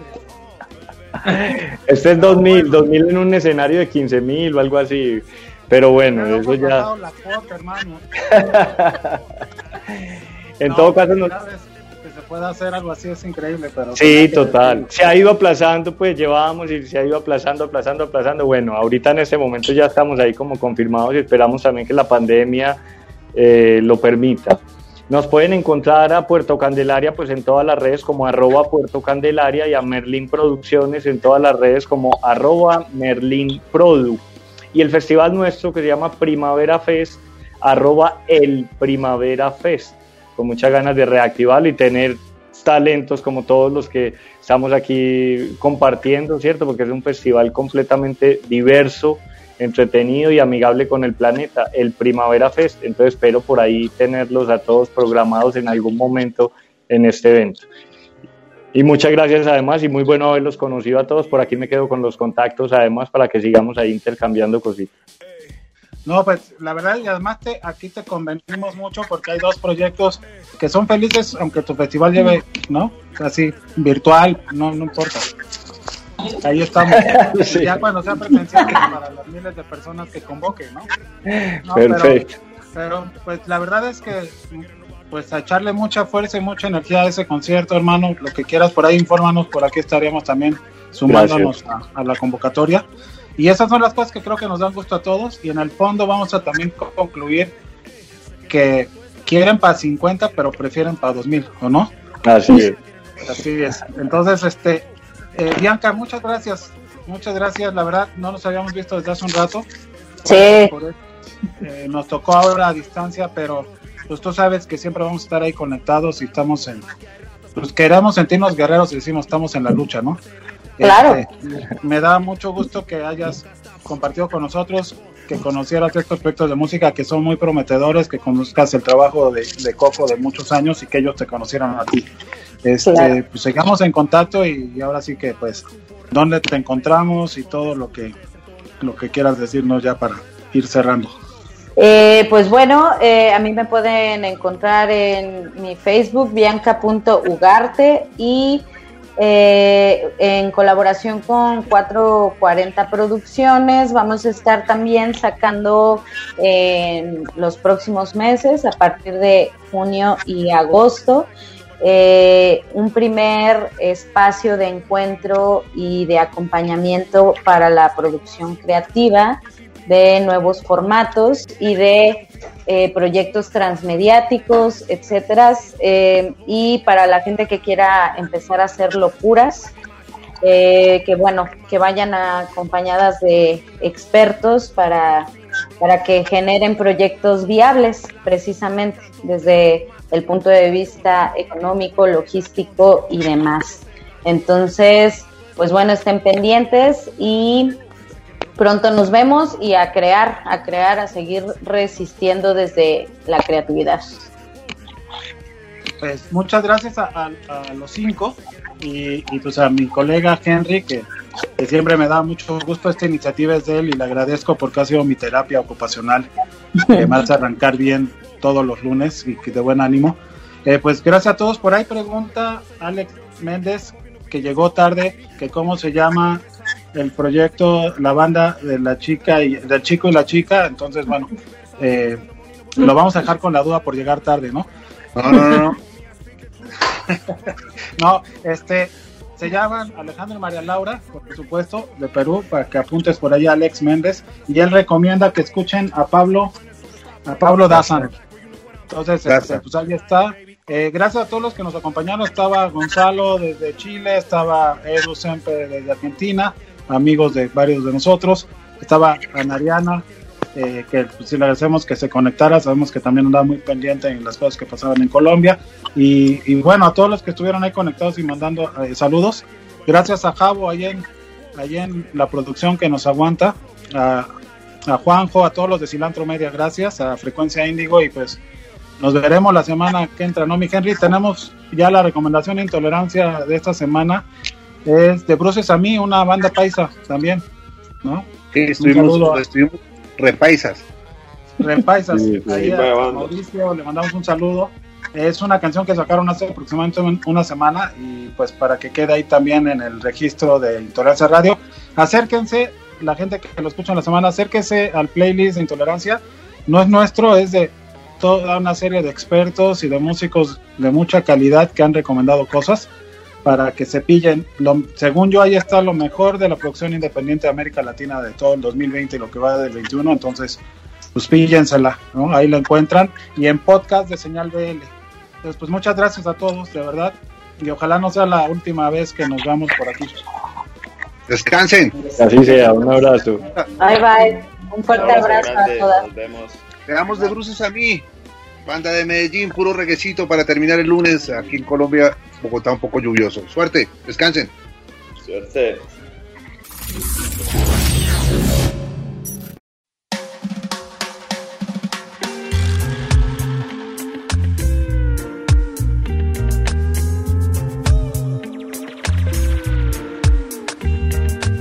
Roda, ver el paisaje pasar, brisa Oigo en mi oído silbar canción en melodía y tambor y el sol que le hacía el día el amor por la montaña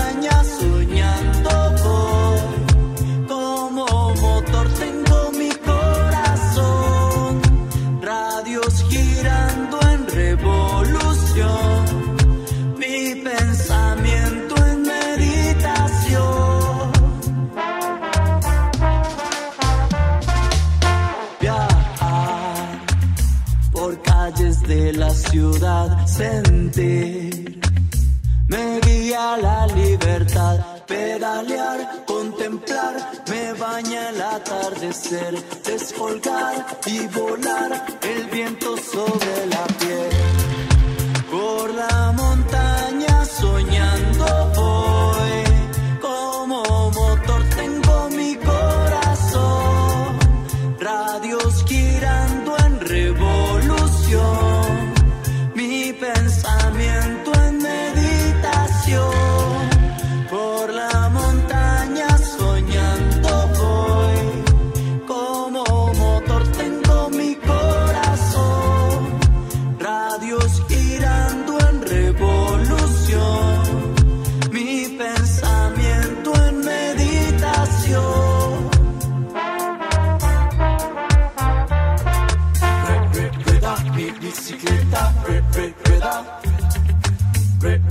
brother, me bicicleta, bre, brother.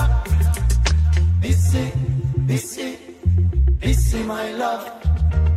This is, this is, this is my love. Bre, bre, brother, me bicicleta, bre, bre, brother. Bre, bre, brother, me bicicleta, bre, bre.